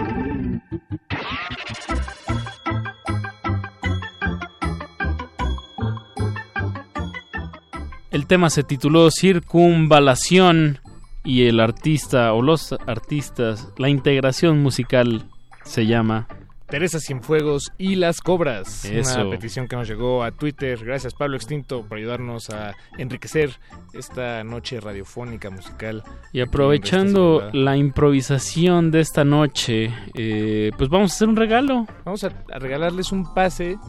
Eh, ¿Es sencillo o doble? Es sencillo, es sencillo. Es sencillo. Un pase sencillo para el aventurado o aventurada que quiera ir a ver a los Bunyan's y a los Carrion Kids. y al culto del ojo rojo este jueves 21 de noviembre en el foro 316 ahí eh, en la calle como dijimos hace unos bloques en la calle Fray Servando Teresa de Mier 316 como ya dije este jueves a las 9 de la noche eh, para la primera persona mayor de edad Eso sí. que eso sí. nos marque al 21 al 55 ¿Por qué 23 dije 21? 55 23 54 12 55 23 54 12 y para acabarlos de convencer pues hay que poner algo de los Carrion Kids Sí, la semana pasada estrenamos una canción de De los, Bunyan's, Bunyan's. que van a estar tocando también. Eh, entonces, solo por eso decidimos poner algo eh, de los Carrion Kids, porque digamos, los Bunyan's sonaron hace, pues en la última emisión, de hecho, la semana pasada. Entonces, escuchemos esto de los Carrion Kids, se llama Flying Zebras, también está ahí en la lista. Marque, marque para su boleto y que vayan a este bonito foro en, las, en el centro de la Ciudad de México. El tema se llama Flying Zebras. Flying Zebras, Carrion Kids. Vámonos.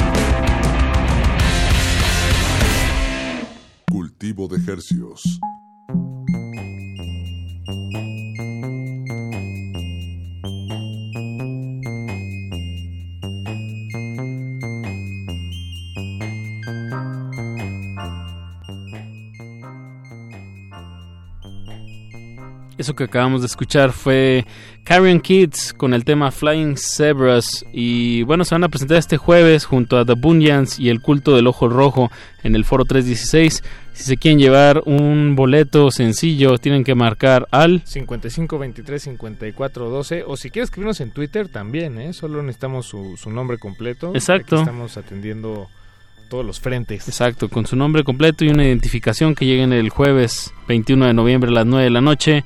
Pues ya, ya ganaron. Todo suyo. Buena noche de rock.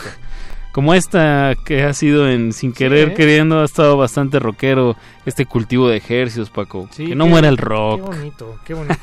Qué, Qué bonito es lo bonito. bonito. Pues también nos escribió el fan número uno de Cultivo de Ejercios. ¿Quién la es? persona que jamás se ha perdido una sola emisión. Supongo que es un amante del rock Es también. un amante del rock y Mm. también tuyo. Bueno, no, no, no, o sea, más bien te ama. Pues. Ah, ok, ok. No, ok. no es tu amante. Yo no, estaba, en fin, no estaba enterado. No, no alguien que te ama. Se trata de El Perro Muchacho. Ah, mira. Nos escribe en Twitter, dice, hola cultivo de ejercicios, pongan caballo homosexual de las montañas o algo de brujería, siempre los escucho y amo Apache, saludos. Ah, mira, qué lindo. Pues pongamos algo de brujería, ¿no? Tengo un rato que no oigo matando güeros. Ándale. Es un temazo. Si lo pidió el perro muchacho, él controla y, y maneja todo lo que sucede acá. Entonces Escu- no- escuchen no. Metálisis todos los viernes a las 8 de la noche Y a por estas mismas frecuencias.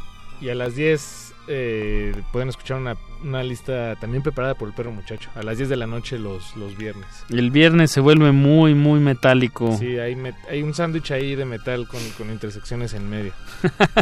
Wow. Sí, sí. Se pone loco los, se ponen locos los viernes. Radio Nam, la salvajemente cultural. Qué salvaje. Pues escuchemos esto que nos pide el perro muchacho desde quién sabe dónde. Nos Yo está digo que es de su casita. Yo también creo que desde su casita. Matando güeros. Brujería. thank you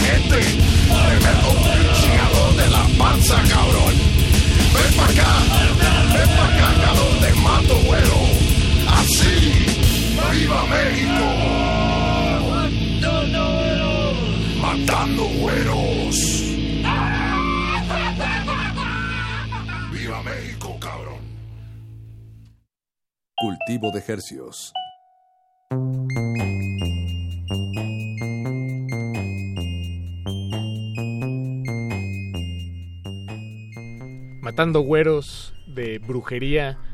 El perro muchacho apareciéndose de una u otra forma aquí en este programa, que no es suyo, la verdad. Bueno, o sea, sí, pero no. Digamos, no es su responsabilidad. Sí es su programa, pero no es su responsabilidad. Su responsabilidad sí es todo lo que el noticiero de esta de esta su barra nocturna resistencia modulada le trae. ¿La nota nuestra? La nota nuestra. Que hoy no se, no se manifestó tampoco. Hoy sí se dio su, Como su si día. no hubiera noticias, o sea, nosotros sí venimos aquí a... Bueno, ya, no, no es cierto, perrito. No es cierto, perrito. Te Abrazo. queremos mucho. Abrazo Abrazo, radiofónico para el perro muchacho. Eh, pues ya nada más nos queda tiempo para una canción para despedir. Fue una decisión difícil, la ¿Por verdad. qué, Paco? ¿Por qué fue difícil? Porque... Pues porque Hay muchas canciones hay muchas ahí. canciones en el mundo. Había que escoger una. Y este programa dio un giro repentino hacia las distorsiones, lo pesado y, la- y los buenos guitarrazos.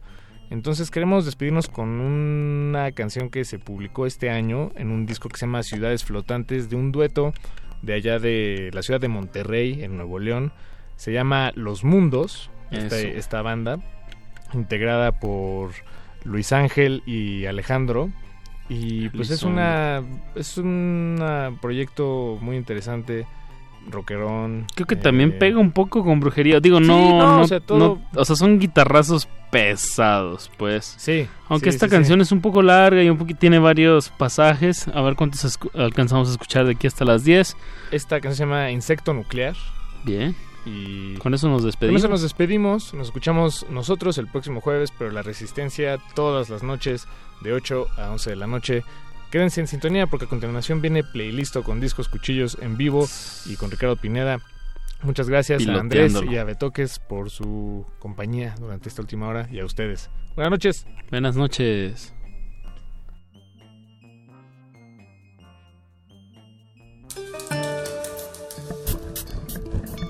La hora del cultivo debe terminar. Así, el sonido podrá florecer.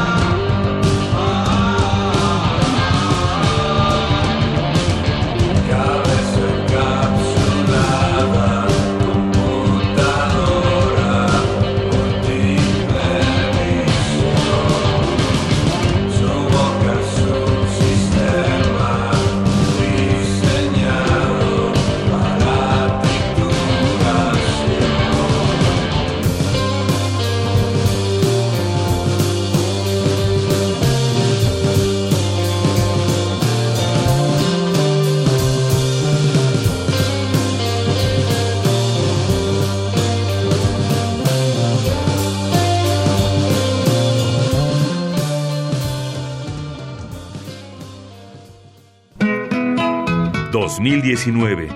100 años del fallecimiento de Felipe Ángeles, general de la Revolución Mexicana. Se ha dicho con frecuencia que la historia la escriben los vencedores, pero lo cierto es que la vida de sus protagonistas y antagonistas la escriben ellos mismos, sus hechos que quedan escritos en el tiempo. Por ello, Felipe Ángeles es para los vencedores un enemigo y un traidor, y para los vencidos un héroe condenado a un final trágico e injusto. Bueno, eh, me jacto de que es la primera novela que se hace sobre Felipe Ángeles porque existía el libro de Gili y existía la obra de teatro de Elena Garro, pero novela no se había hecho. Ignacio Solares, autor de La Noche de Ángeles. Felipe Ángeles, 96.1 FM. Radio UNAM, Experiencia Sonora. Hola, soy Mara Pastor y estoy en descargacultura.unam.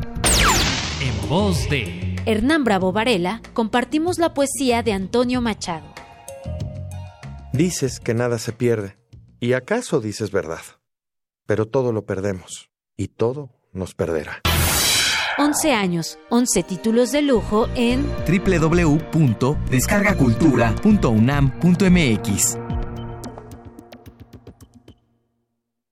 ¿Te ofrecieron un trago o un cigarro? ¿O un churro? Natacha. Y te dijeron que no pasa nada. ¿Seguro que no pasa nada? Antes de entrarle, deberías saber lo que las sustancias adictivas pueden causar en tu cuerpo. ¿O te gusta andar por ahí con los ojos cerrados? Mejor llama a la línea de la vida de Conadic 800-911-2000 cualquier día a cualquier hora. Aquí te escuchamos. Juntos por la paz. Estrategia Nacional para la Prevención de las Adicciones. Gobierno de México.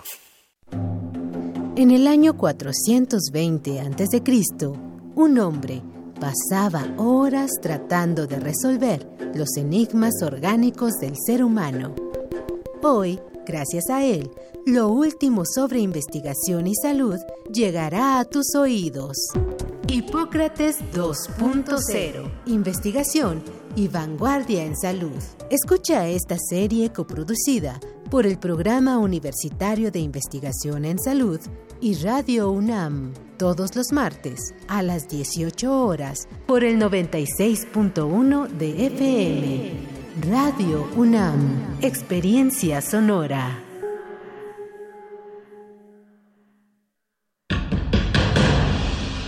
Como dijo el sabio Playlist Zoo, el viaje de las mil canciones empieza siempre con la primera reproducción.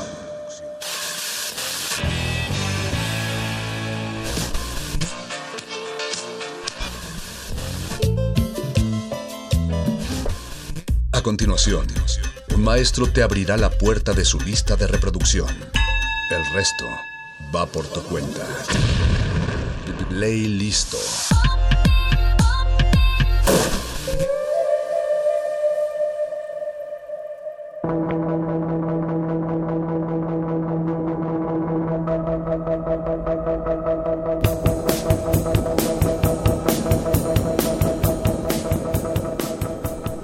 Y la idea de un lunes de feriado nacional en donde todo mundo descansa y los necios se deciden venir a trabajar para hacer radio en vivo, eh, esa misma idea puede tener como un parangón de un grupo de necios que decide hacer eh, objetos culturales de, de valor, eh, libros en formato físico y que al mismo tiempo le dan voz a otros necios que desde su palestra deciden, no sé, resultar incómodos, cuestionar los clichés o los nuevos atavíos de lo que antes figuraba ser como, como los viejos desafíos de, de derecho. En esa misma idea de la necedad, de la incomodidad, eh, resistencia modulada se hace presente aquí. Bienvenidos una vez más a Playlisto. Yo soy Ricardo Pineda y esta noche tengo con, conmigo aquí a, al lado eh, en unos en unos ángulos este pues, bastante extraños pero cómodos a, a, dos de las plumas contemporáneas voy a decir a, nivel personal eh, favoritas, de uno de los proyectos que más me apasiona, eh, pero también creo que son de los que están marcando el pulso con, con mayor nitidez. Estamos hablando de Wenceslao Bruciaga. Hola Wences, ¿cómo estás? Hola, hola. Aquí. Y Adrián Román. Hola Ricardo, ¿cómo estás? Bien, eh, espero que, que, tú muy bien vienes este en unas en unas este, circunstancias un poco complicadas. ¿Vienes, vienes, ¿Puedo ventilarlo al aire? Sí, vas. Vienes, vienes en, en, en muletas. ¿Qué, ¿Qué, pasó? pues me, me alcanzó la edad y el anarquismo se me volteó y uno recurre a muletas. sí, ni modo. Es, espero que sean estatales, ¿no? Así como son este, tienen Son- ahí el, el- el logo de Son del Fonca. Eso- no sabes cómo te agradezco que lo hayas dicho tú, pero a todos todos lo pensamos, pero solo uno lo dijo. En, Sí, vez, en, vez, en vez de dinero ya. En vez de becas dan muletas. Ruedas. Pues así, chicos, Es la, cua- cuarta, la cuarta T. Pues hace un par de semanas tuvimos por acá al querido Balmori, que, que digamos fue, fue quien lanzó el, el último batazo de discos cuchillos, este proyecto editorial comandado por, por este Carlos Dávalo y, Fabián Rodríguez y bueno, un par de personas entrañables más. Y como que de alguna manera también se reavivaron las publicaciones inmediatas anteriores que son sus dos libros. En tu caso, Wences, eh, Un amigo para la, para la orgía del fin del mundo. Y en tu caso, Adrián Pinche Paleta Payaso. Simón. Este... eh, libros que de alguna manera ya tuvieron también su lanzamiento anterior o, o- Sí. o me equivoco por ahí. Desde el 2016 estaba el tuyo, ¿no, Wences? Sí, exacto. Digamos que fue el, el, el segundo, porque anteriormente estaba el de Pepe Casanova, el de Yo no soy DJ, que fue, digamos, el primero. Su que- primer libro, ¿no? Exacto, que abrió, digamos, la beta editorial de, de la disquera, por así decirlo, ¿no? Ya después, eh, bueno, se aprovechó el, el lanzamiento de- del libro de Adrián para hacer una segunda edición del libro de la orgía que, que- que salió este año y que, digo, me sorprendió que, que ya haya llegado una segunda edición para lo, digamos, lo, este, lo amargado que es el libro, ¿no? y lo amargado que es la gente, ¿no? O sea, Exacto. Sobre todo. O sea, yo, yo me considero amargado y pues tu libro me resulta como una buena ventana para pasarla cotorro, ¿no? Sí, es- sí, es- bueno, es, eh, Es digamos... bastante. re- eh, se la pasa uno chido leyendo las irreverencias de la Gwen. Exacto. Que para quien no ubique muy bien eh, tu libro, de alguna forma es como la recapitulación de tus columnas en, en Milenio. Exacto, más, más zonas crónicas. Este, como bailadas que también de pronto salían en Noisy, no en Marvel, cosas que había aplicado y que crean que eran textos que valía la pena. Entonces ya, las, pero digamos que el 80% de los textos sí son, digamos, como una, una compilación de, de las columnas de, de Milenio. Y pensando en los proyectos eh, que está comandando ahorita Cuchillo y si yo soy eh, asiduo lector de tus columnas, digo, ¿qué me puede dar el libro que no haya tenido de mis columnas que estuve recortando en el periódico todos estos años? bueno, la comodidad. de tenerlas todas juntas. Y tenerlas todas juntas en un, en un libro compacto que aparte es muy bonito y que como que va perfectamente. O sea, lo puedes meter incluso en el bolsillo trasero del pantalón. Entonces es muy sexy sacarlo, ¿no? O sea, sí, sí. implica un acto ahí como de homosexualidad involuntaria.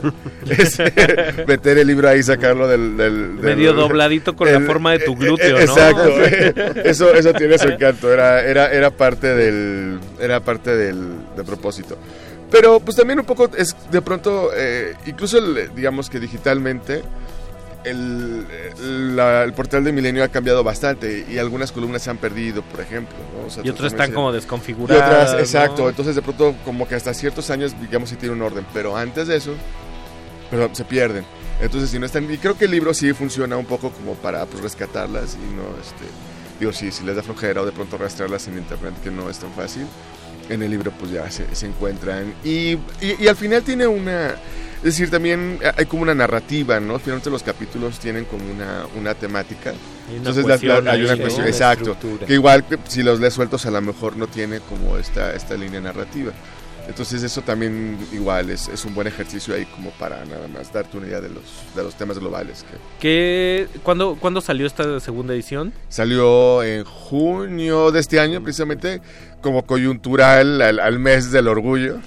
al mes del Pride, sí fue un poco este marketing fue un ahí, poco ¿no? eh, un- subirnos al pero un, un marketing anarquista porque en realidad pues el libro justamente critica digamos el, el producto de consumo en que se ha convertido digamos esta etiqueta del orgullo no o esta idea del orgullo pues ya, ya se es- está censurado incluso como referirte solo a la comunidad gay y ahora es de, no digas o sea tienes que decir LGBT Bueno, yo sigo diciendo gay. O sea, y, me, y me- en realidad me importa muy poco que, que diga el de mí que no lo mencione. Eres la excepción Ese a la es- excepción. Ese es un poco el... Pero ese es un poco el, el espíritu del libro, pero... Vamos, que también, o sea, a- aparte de que me gusta, este, me gusta darme la madre y, y pelearme innecesariamente, eh, pero, digo, t- pero también tiene un, un sentido, es decir, o sea, entiendo que habría que mencionar todas las letras del abecedario, incluso los del alfabeto griego, no sé qué, qué- qué les falta por agregar. Pero también, digamos, pues, eh, soy gay, ¿no? Entonces, de pronto, acotarme a cosas que incluso no podría opinar porque no lo soy y en muchos terrenos lo desconozco. Pues, básicamente me reduzco a lo gay, que es lo que soy, y no soy tan, tan pretencioso como para hablar de cosas que, que no me son ni siquiera cercanas, ¿no? Entonces, Y eso es a, a mí algo que me gusta mucho de tanto de tu libro como del tuyo, Román, que ya como me ha acercado un poco a ambos y de de esta línea que mantiene Cuchillo, ¿no? Incluso el libro de Balmori, sin que me, sin que sea yo muy adepto a, a- a Fobia, tiene como un ejercicio Ninguno. o un... Balmori es el único.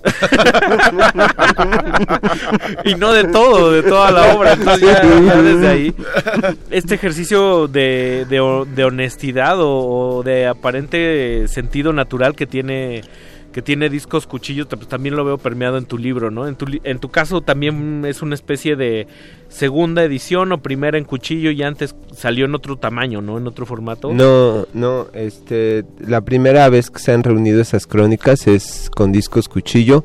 Lo que pasa es que ya va la, la segunda, la primera reimpresión del libro. Ok. Este, eso es lo que pasó. Eh, Eh, Eso está padre, o sea, le está yendo muy bien a los, a los libros de cuchillo, o sea, algo que no, al menos yo en mi caso no lo, pues, no lo contemplaba y de pronto sí se mueven, o sea, están en las librerías, están prácticamente en todas las librerías. de la Y no está en Superama, que es, que es como es un gran ejercicio, ¿no? Sí, a mí me gustaría mucho ligar con las clientas de Superama. Sobre todo las de la Condesa, no mames. Y en tu, caso- en tu caso, Adrián, ¿cómo, cómo, cómo se dio, cómo se, cómo cobró vida esta, esta, esta paleta payaso? ¿Tú fuiste recogiendo igual como cosas que habías ya publicado o lo diseñaste o lo planeaste específicamente como esto va a formar parte de un libro? Hay dos factores importantes. Uno se llama Carlos Velázquez, el, la marrana negra, y otro es Felidávalos, el hermano de Carlos. Eh, el gordo me propone que me ponga a escribir crónicas. Este, tenemos una relación muy cercana y generalmente suele hacer- suelo hacerle caso cuando a literatura se refiere. Y me puse a escribir crónicas. Eh, eso devino en que terminé escribiendo en Noisy. Y ahí empecé a escribir con Feli Dávalos. Que era el editor, ¿no? Que era el editor en ese momento. Y después de entregarle dos perfiles de raperos, el de Yoga Fire y el de WD, nos citamos a echarnos unas chelas y me dijo que, que si me interesaba hacer un, un libro con, con la editorial de su hermano. En ese entonces, en ese momento solo estaba No Soy DJ y el libro de Wences. Este, yo ya había visto el libro de Wences, obvio, y me gustaba mucho, entonces dije que sí. Y, la- y ya de ahí para acá la historia de la paleta payaso es un poco más larga, pero cuando salió ya le fue bien chido. O sea, en este momento goza de muy buena salud. Y me gusta que de alguna manera tu testimonio es como la cronología, ¿no? También Sí. ahí. Oye, empezamos al revés, o sea, empezamos por Balmori. Las, me gusta empezar de atrás para Eh, Eso es, adelante. eso es bastante interesante. sí. Y algo que me gusta mucho también y que aprecio sobre todo es pues este pues esta inclinación hacia hacia lo musical, ¿no? Y que independientemente de que, por ejemplo, en tu caso, Adrián, no todas las este, lo- las crónicas hablan en sí de, de música, ¿no? Por ahí tenemos al Púas Olivares, eh, o sea, si hay una de los Rolling Stones en, en Cuba o esto, pues la música siento que está como en, en todo momento, como en el ritmo ¿no? Eh, en la escritura y en tu caso, Wences, pues sí hablas de, o sea, sí es una de tus pasiones la música, pero, Sí. pero pues también está, está por ahí en la, en la forma en la que, en la que tú escribes, en la quién eres y cómo te forjaste con esta pues, filosofía punk, ¿no? Que Sí. también son, son textos como secos, duro y Sí. duro y a la cara que también creo que no equivocarme con que, que, este coinciden con, pues, con tu pasión por pues por los golpes, ¿no? Por Pues, el box. sí, Ah, pues- con su personalidad, él es así, sí.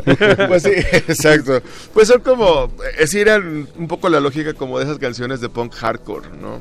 Es de que duran así dos, dos minutos, un minuto y medio y pues así como una velocidad. Que decía Kid. Morris, dice, agarras una rola normal, le quitas el principio, le quitas el final, te quedas Exacto, medio, ándale, ¿no? es- exactamente, exacto. Y eso, eso es un poco... Y sí, en, en- en- en mi caso lo que pasa es que a mí la, la música me apasiona tanto como las braguetas. Entonces no sabría diferenciar, la verdad. O sea, son dos cosas que me apasionan bastante, pero...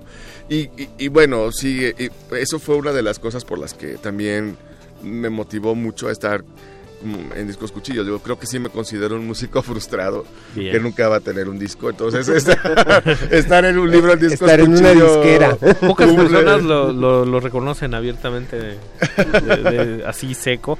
Y pues, ¿qué les parece si vamos a un primer bloquecito? Va. Eh, este bloque tú lo escogiste, Wences. Vamos a ir con pues, dos, dos rolas muy recientes. Sí, Trajiste sí, sí. lechuga fresca. Ajá, exacto, Eh, sí. Mold.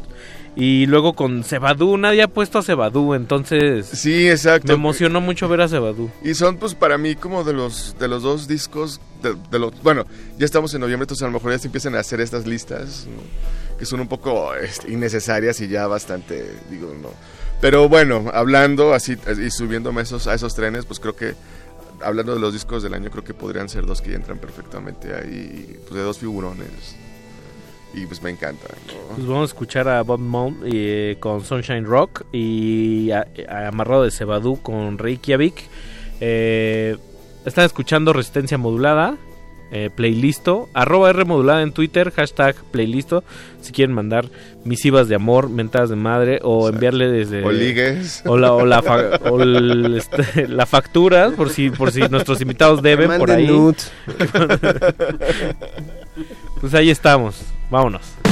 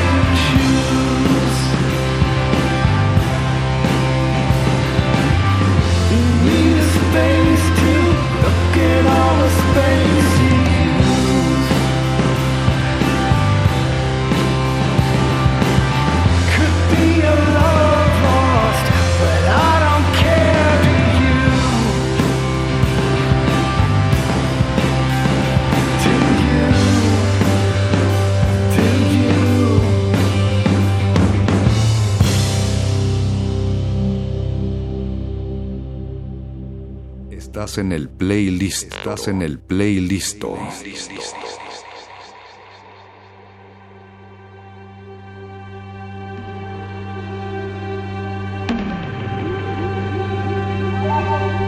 Y ahorita fuera del aire, eh, uno de nuestros invitados dijo que la corrección política no cabía en los conciertos de rock. Y como lo dijimos fuera del aire, este alguien mal pensado diría, eso es muy correcto de tu parte, no decirlo a- Al aire. Entonces, me confunde un poco. Estamos con Wenceslao Bruciaga y con Adrián Román, eh, parte de del bello eh, eh, abanico de, de opciones que ofrece eh, Discos Cuchillo, uno de los sellos pues, musicales, editoriales en, en el sentido más amplio de la palabra. Es un, un esfuerzo completamente independiente, aunque no sé si haya becas allá a- atrás de por medio. Creo que, creo que no. Sí, no. Sí, eh. y algo que me gusta ah, eh, también, creo que he repetido mucho lo que me gusta, ¿no? Y, y es que de, en cierta forma esto que hablábamos de, de las pasiones, ya sean ya sea la música, ya sean los penes, ya sea el, el- el hardcore, tiene que ver también con un ejercicio que a mí me parece muy muy valiente y traigo a colación a, a un escritor que me gustaba mucho puertorriqueño, este este Piñero, eh, que de estos de esta generación New Yorkican que decía, híjole, García Márquez, el realismo mágico, no, No, es, híjole. la cosa es Dice, uno se sumerge al pantano, le pican el ojo, pierde una oreja, dice, y sale de ahí con al- algunas historias más o menos de valor y, y algo eh, me, me me parece esta figura del, del pescador como como de chapopote para sacar cosas que son muy valiosas yo lo encuentro le encuentro mucho sentido en, en- en su trabajo no como en tanto tanto en tu caso con, con los ensayos que es como Sí. como que de- transgrede esa línea de lo que el lugar común habla del, del oficio, ¿no? Que es que es como estar estar ejercitando mucho. Ustedes Sí. ustedes cómo cómo van construyendo ese ese todo que de alguna manera es su propia obra y que en, en algún punto logra ser no, no sé si lo vean ustedes así como un como un espejo de sí mismo que les que les dice cosas que ustedes no hubieran llegado bajo bajo otro tipo de reflexión, ¿no? O sea, como dice, ya me di cuenta que soy bien elíptico. O sea, ya, le, ya leí estas cinco y ya vi cuál es mi obsesión y no me había dado cuenta, ¿no? Hasta que hasta que leí mis propios relatos, porque Claro. además los dos también echan mano, eh, bueno, en tu caso es más palpable, creo, que en tu, que en tu libro, eh, Güences. Eh, Adrián, en tu caso, pues está la literatura ahí, ¿no? Que es crónica, pero tiene esta cuestión de, re- de Sí. relato, ¿no? Y en tu caso, Güences, que es que también, o sea, es, una columna, pero pues también ha- echa mano de, Sí. de referencias. Podría confundirse en algún momento con periodismo cultural, pero no está, no está comprometido con Sí, no, esa no, no, escuela. para nada, no, Dios me libre. tocamos, tocamos madera. de Por esa- favor, sí, no, no. vayan a dar una beca en el Fondo de Cultura Económica. ya, ya, ya no hay varo ahí, creo. Ya llegaron los pobres. Mario Volatín, si te llevaste algo, amigo. En tu caso, Adrián, ¿cómo, cómo construyes ese, ese, ese suerte de, de- de espejo? A veces yo lo- los le- leo tus, eh, tus, este, tus crónicas y siento como como ese, ese sacrificio, ¿no? Que va perdiendo uno algo, o sea, como hay dolor ahí, hay humor, es como una una historieta muy personal que encuera hacia los demás y que digo, no, no sé si tendría el arresto de hacer, de hacer esto, esto de este lado. Justo eh, construyo las crónicas siempre eh, viendo hacia mí. Eh, siempre como a partir de qué siento, qué pienso, qué veo y cómo actúo, ¿no? O sea, como tomándome como punto de referencia para abarcar el mundo. Así es mi ego. Eh, de enfermo y desproporcionado, pero si no, no puedo crear. Este, me, me sucede que tengo que expresar qué siento y ser honesto. O sea, me parece que el arte, si no es honesta, no sirve. Si no sirve como espejo para el otro, eh, no hay modo de que enganches. ¿no? Totalmente. O sea, tienes que, tienes que tirar anzuelos para ver en cuál el lector pesca y dice, este güey se parece a mí en esto. Y que se identifique, ¿no? Eh, tienes que Sí. mostrar tu lado humano y el único, la- el, la- el único lado humano que nos interesa es el honesto. Porque las mentiras las reconocemos inmediatamente. Y la honestidad también, pero en el arte lo que busca son espejos, ¿no? Justamente.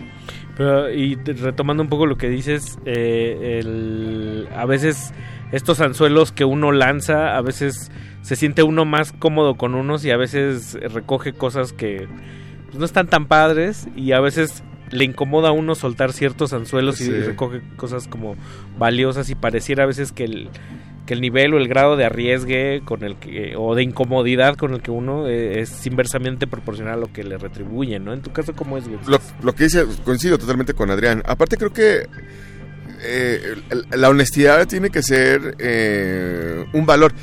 Incluso a veces yo pienso que no tendría que ser arriesgada, ¿no? Pero vivimos en una sociedad donde las apariencias se han insertado como un modo de sobrevivencia eh, social. Que, o sea, que la honestidad pareciera que es sinónimo de ser incómodo nada más por el hecho de ser honesto. ¿no? incorrecta. Como de Exacto. provocar por provocar, ¿no? Que también eso te ha tildado a ti también, ¿no? Ah, totalmente, ¿no? O sea, pero es curioso porque, eh, por ejemplo, o sea, eh, yo sí lo noto mucho, ah, sobre todo los lectores gays que, que- que se acercan a mi libro.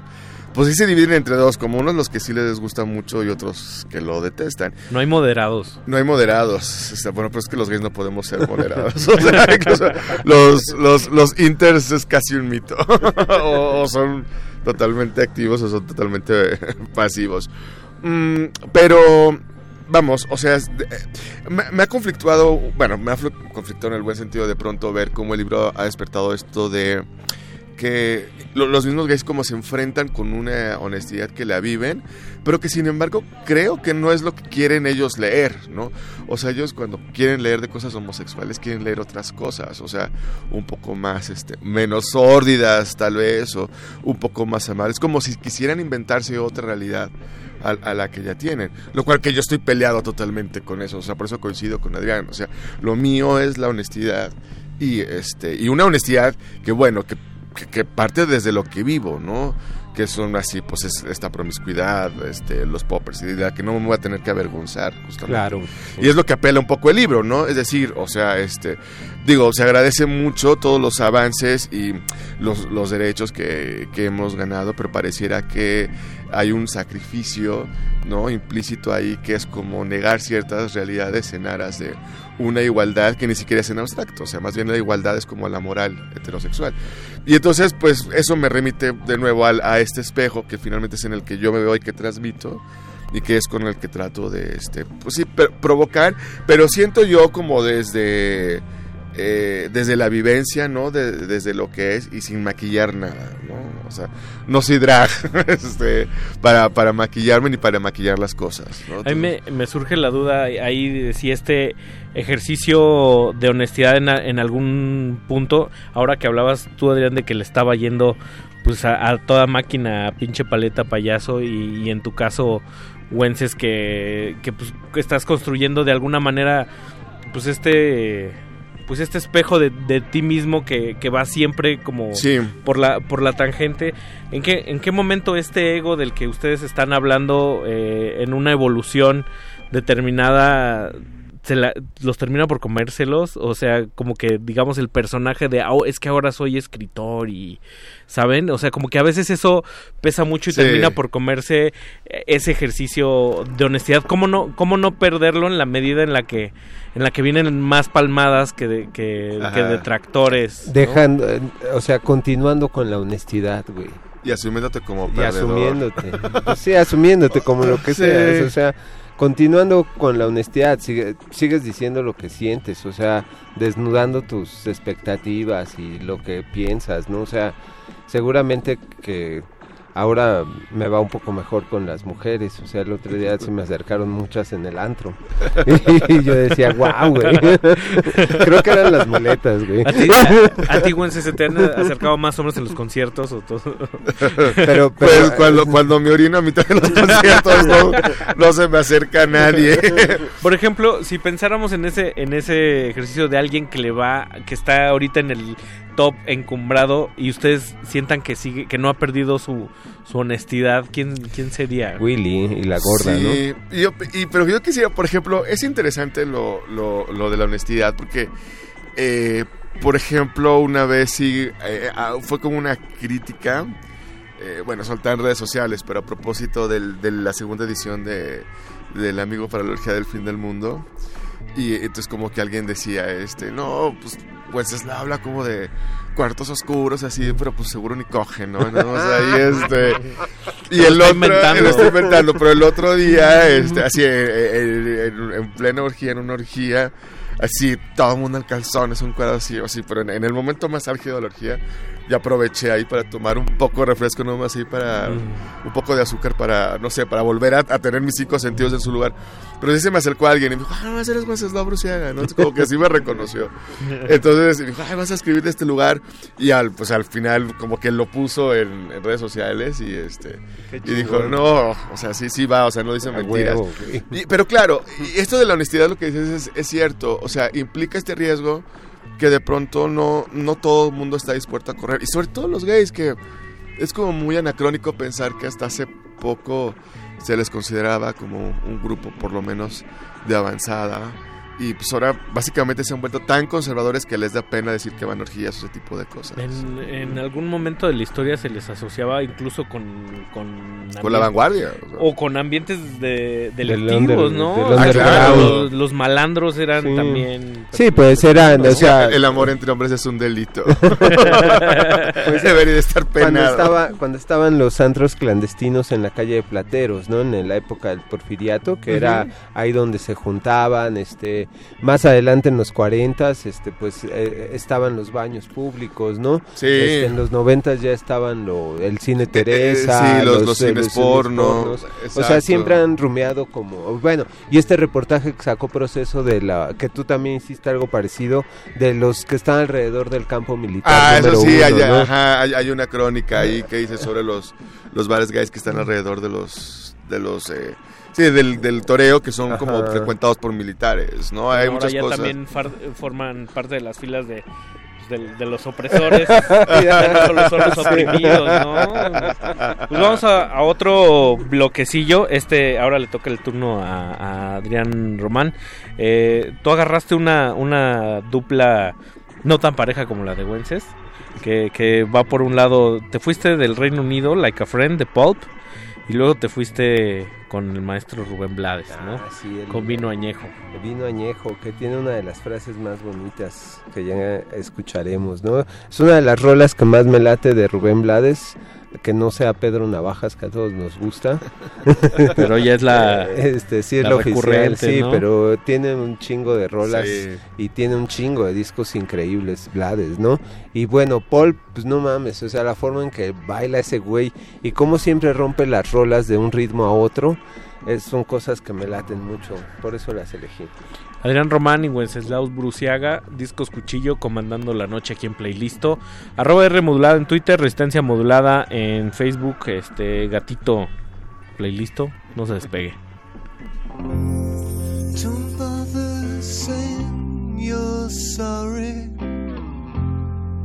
Don't you come in? Smoke all my cigarettes again.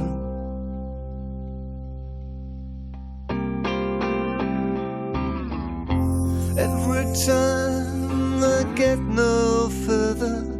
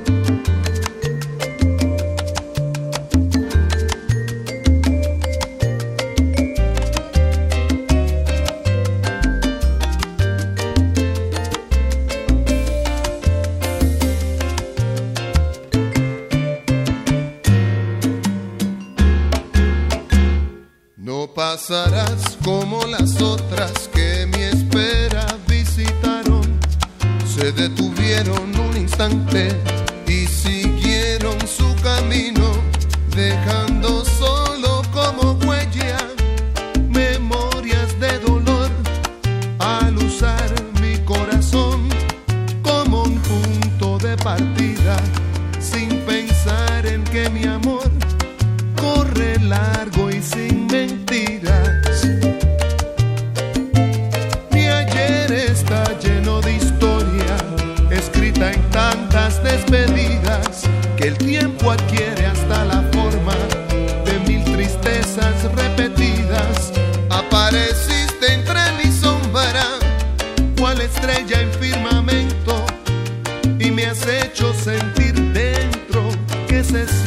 las heridas que causaron mis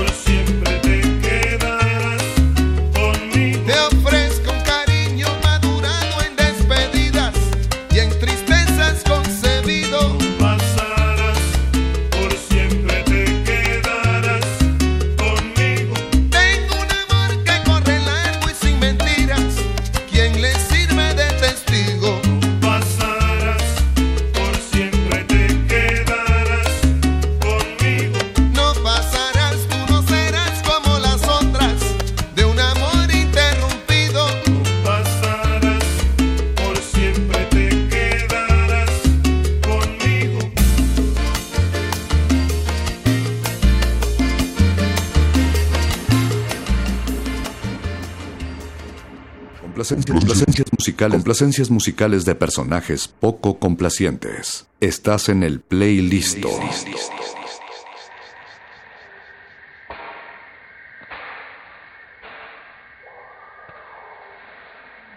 Y hablando también de la grandeza de Rubén Blades, ahorita fuera del aire con Wenceslao y Adrián Román, hablamos de la grandeza de Manuel. y claro. Emanuel, yo sé que no es tu estación favorita, pero si por alguna razón estás escuchando Radio Te amamos. Te, te amamos, te mandamos un saludo. Ojalá Y- te eches unos drinks con nosotros. y nos parece fenomenal que hayas decidido salvar a Xochimilco antes de que se pusiera de moda. Exacto, o sea, él es, él es pionero, o sea... La rola está bonita, ¿la recuerdan? Es, o sea, Emanuel era una sofisticación impresionante. O sea, yo creo que estaba así eh, a, a la altura, o sea, en los ochentas estaba haciendo lo que, no sé, Heaven Seventeen o algo así. o sea, es que si tú, si tú escuchas la, la chica de humo... No, no, man, O la sea, chica qué de rolo, humo es no, no, no, no, no, no. que no- o no envejeció o envejeció bien. Pero es O impresionante. envejeció o sea. con nosotros. güey. Exacto. Para mí vive ahí en un limbo, ¿no? Sí. Atemporal. Lo- así. los arreglos que tiene, o La sea, letra. sintetizar, la, la letra es impresionante, o sea, No mames, es delicioso. te amamos, Emanuel. Oigan, pues estamos llegando a ese verdugo que es el, el tiempo. Se nos, está, se nos está acabando un poco.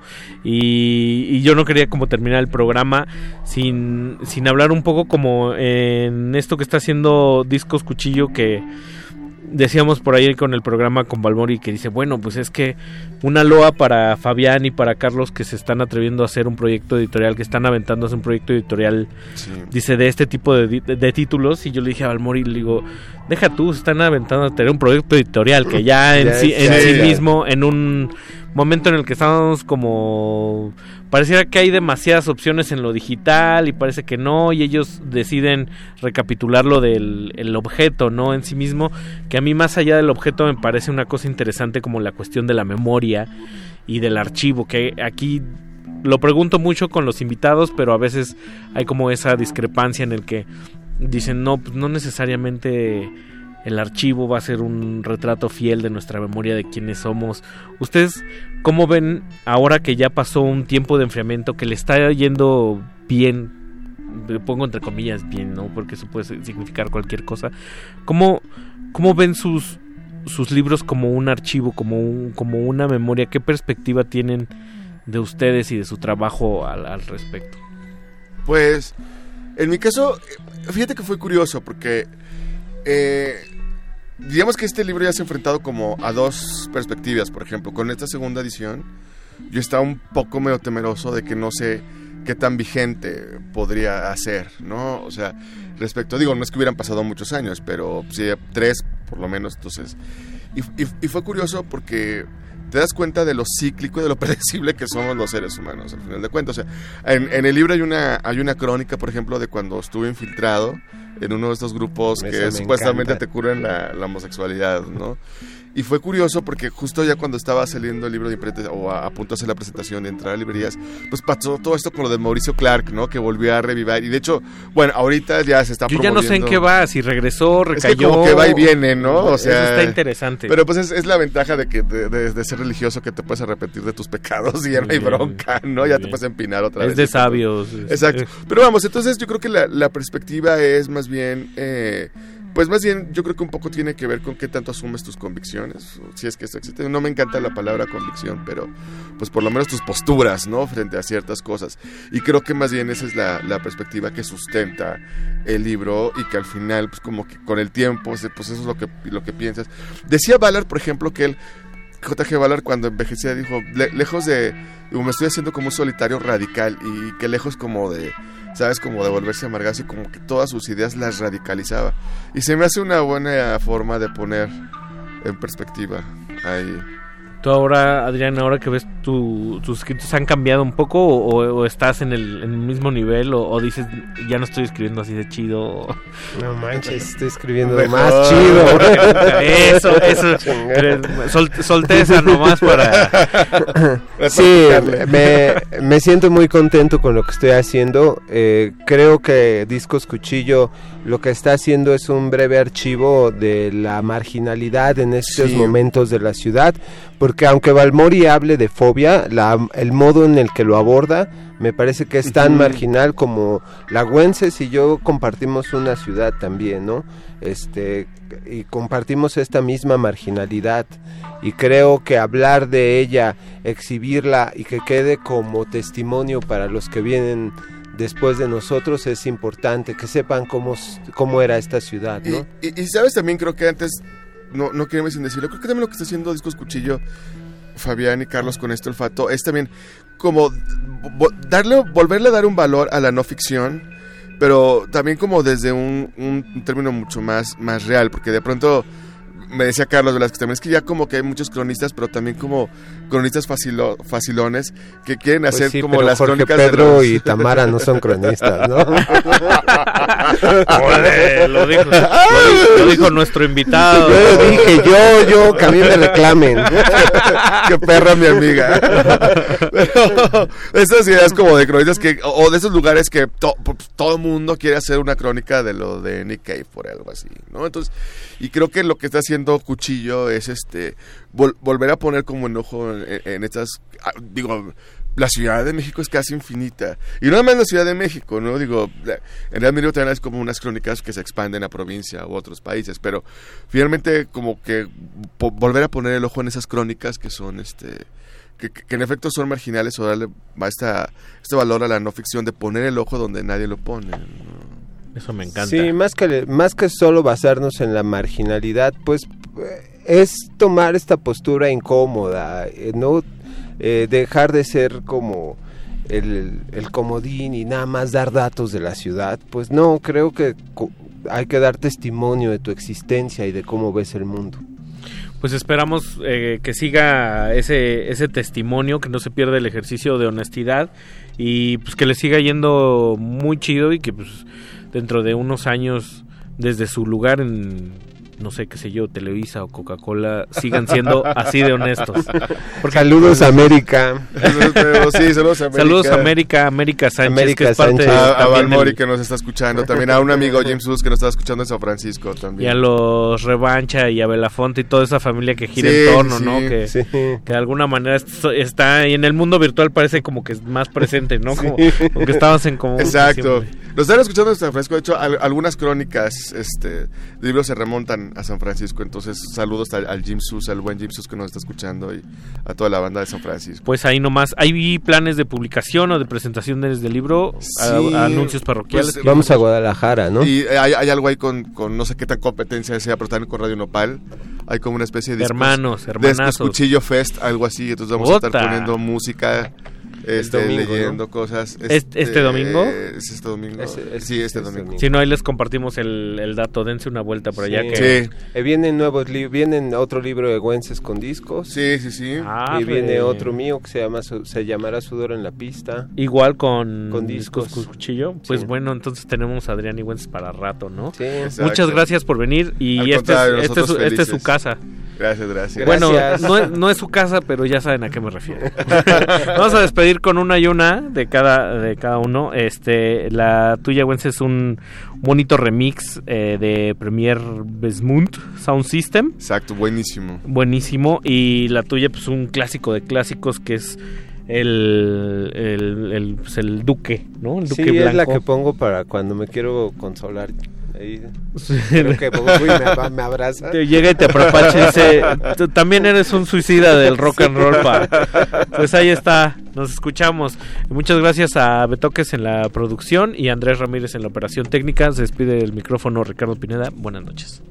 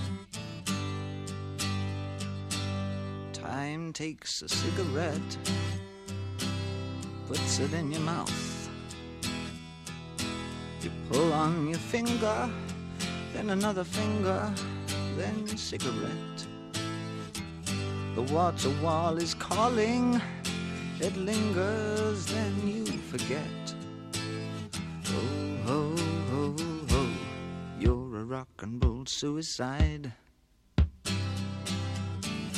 You're too old to lose it, too young to choose it. And the clock waits so patiently on your song. You walk past the cafe, but you don't eat when you've lived too long. Oh no, no, no, you're a rock and roll suicide. Ship break the snarling as you stumble across.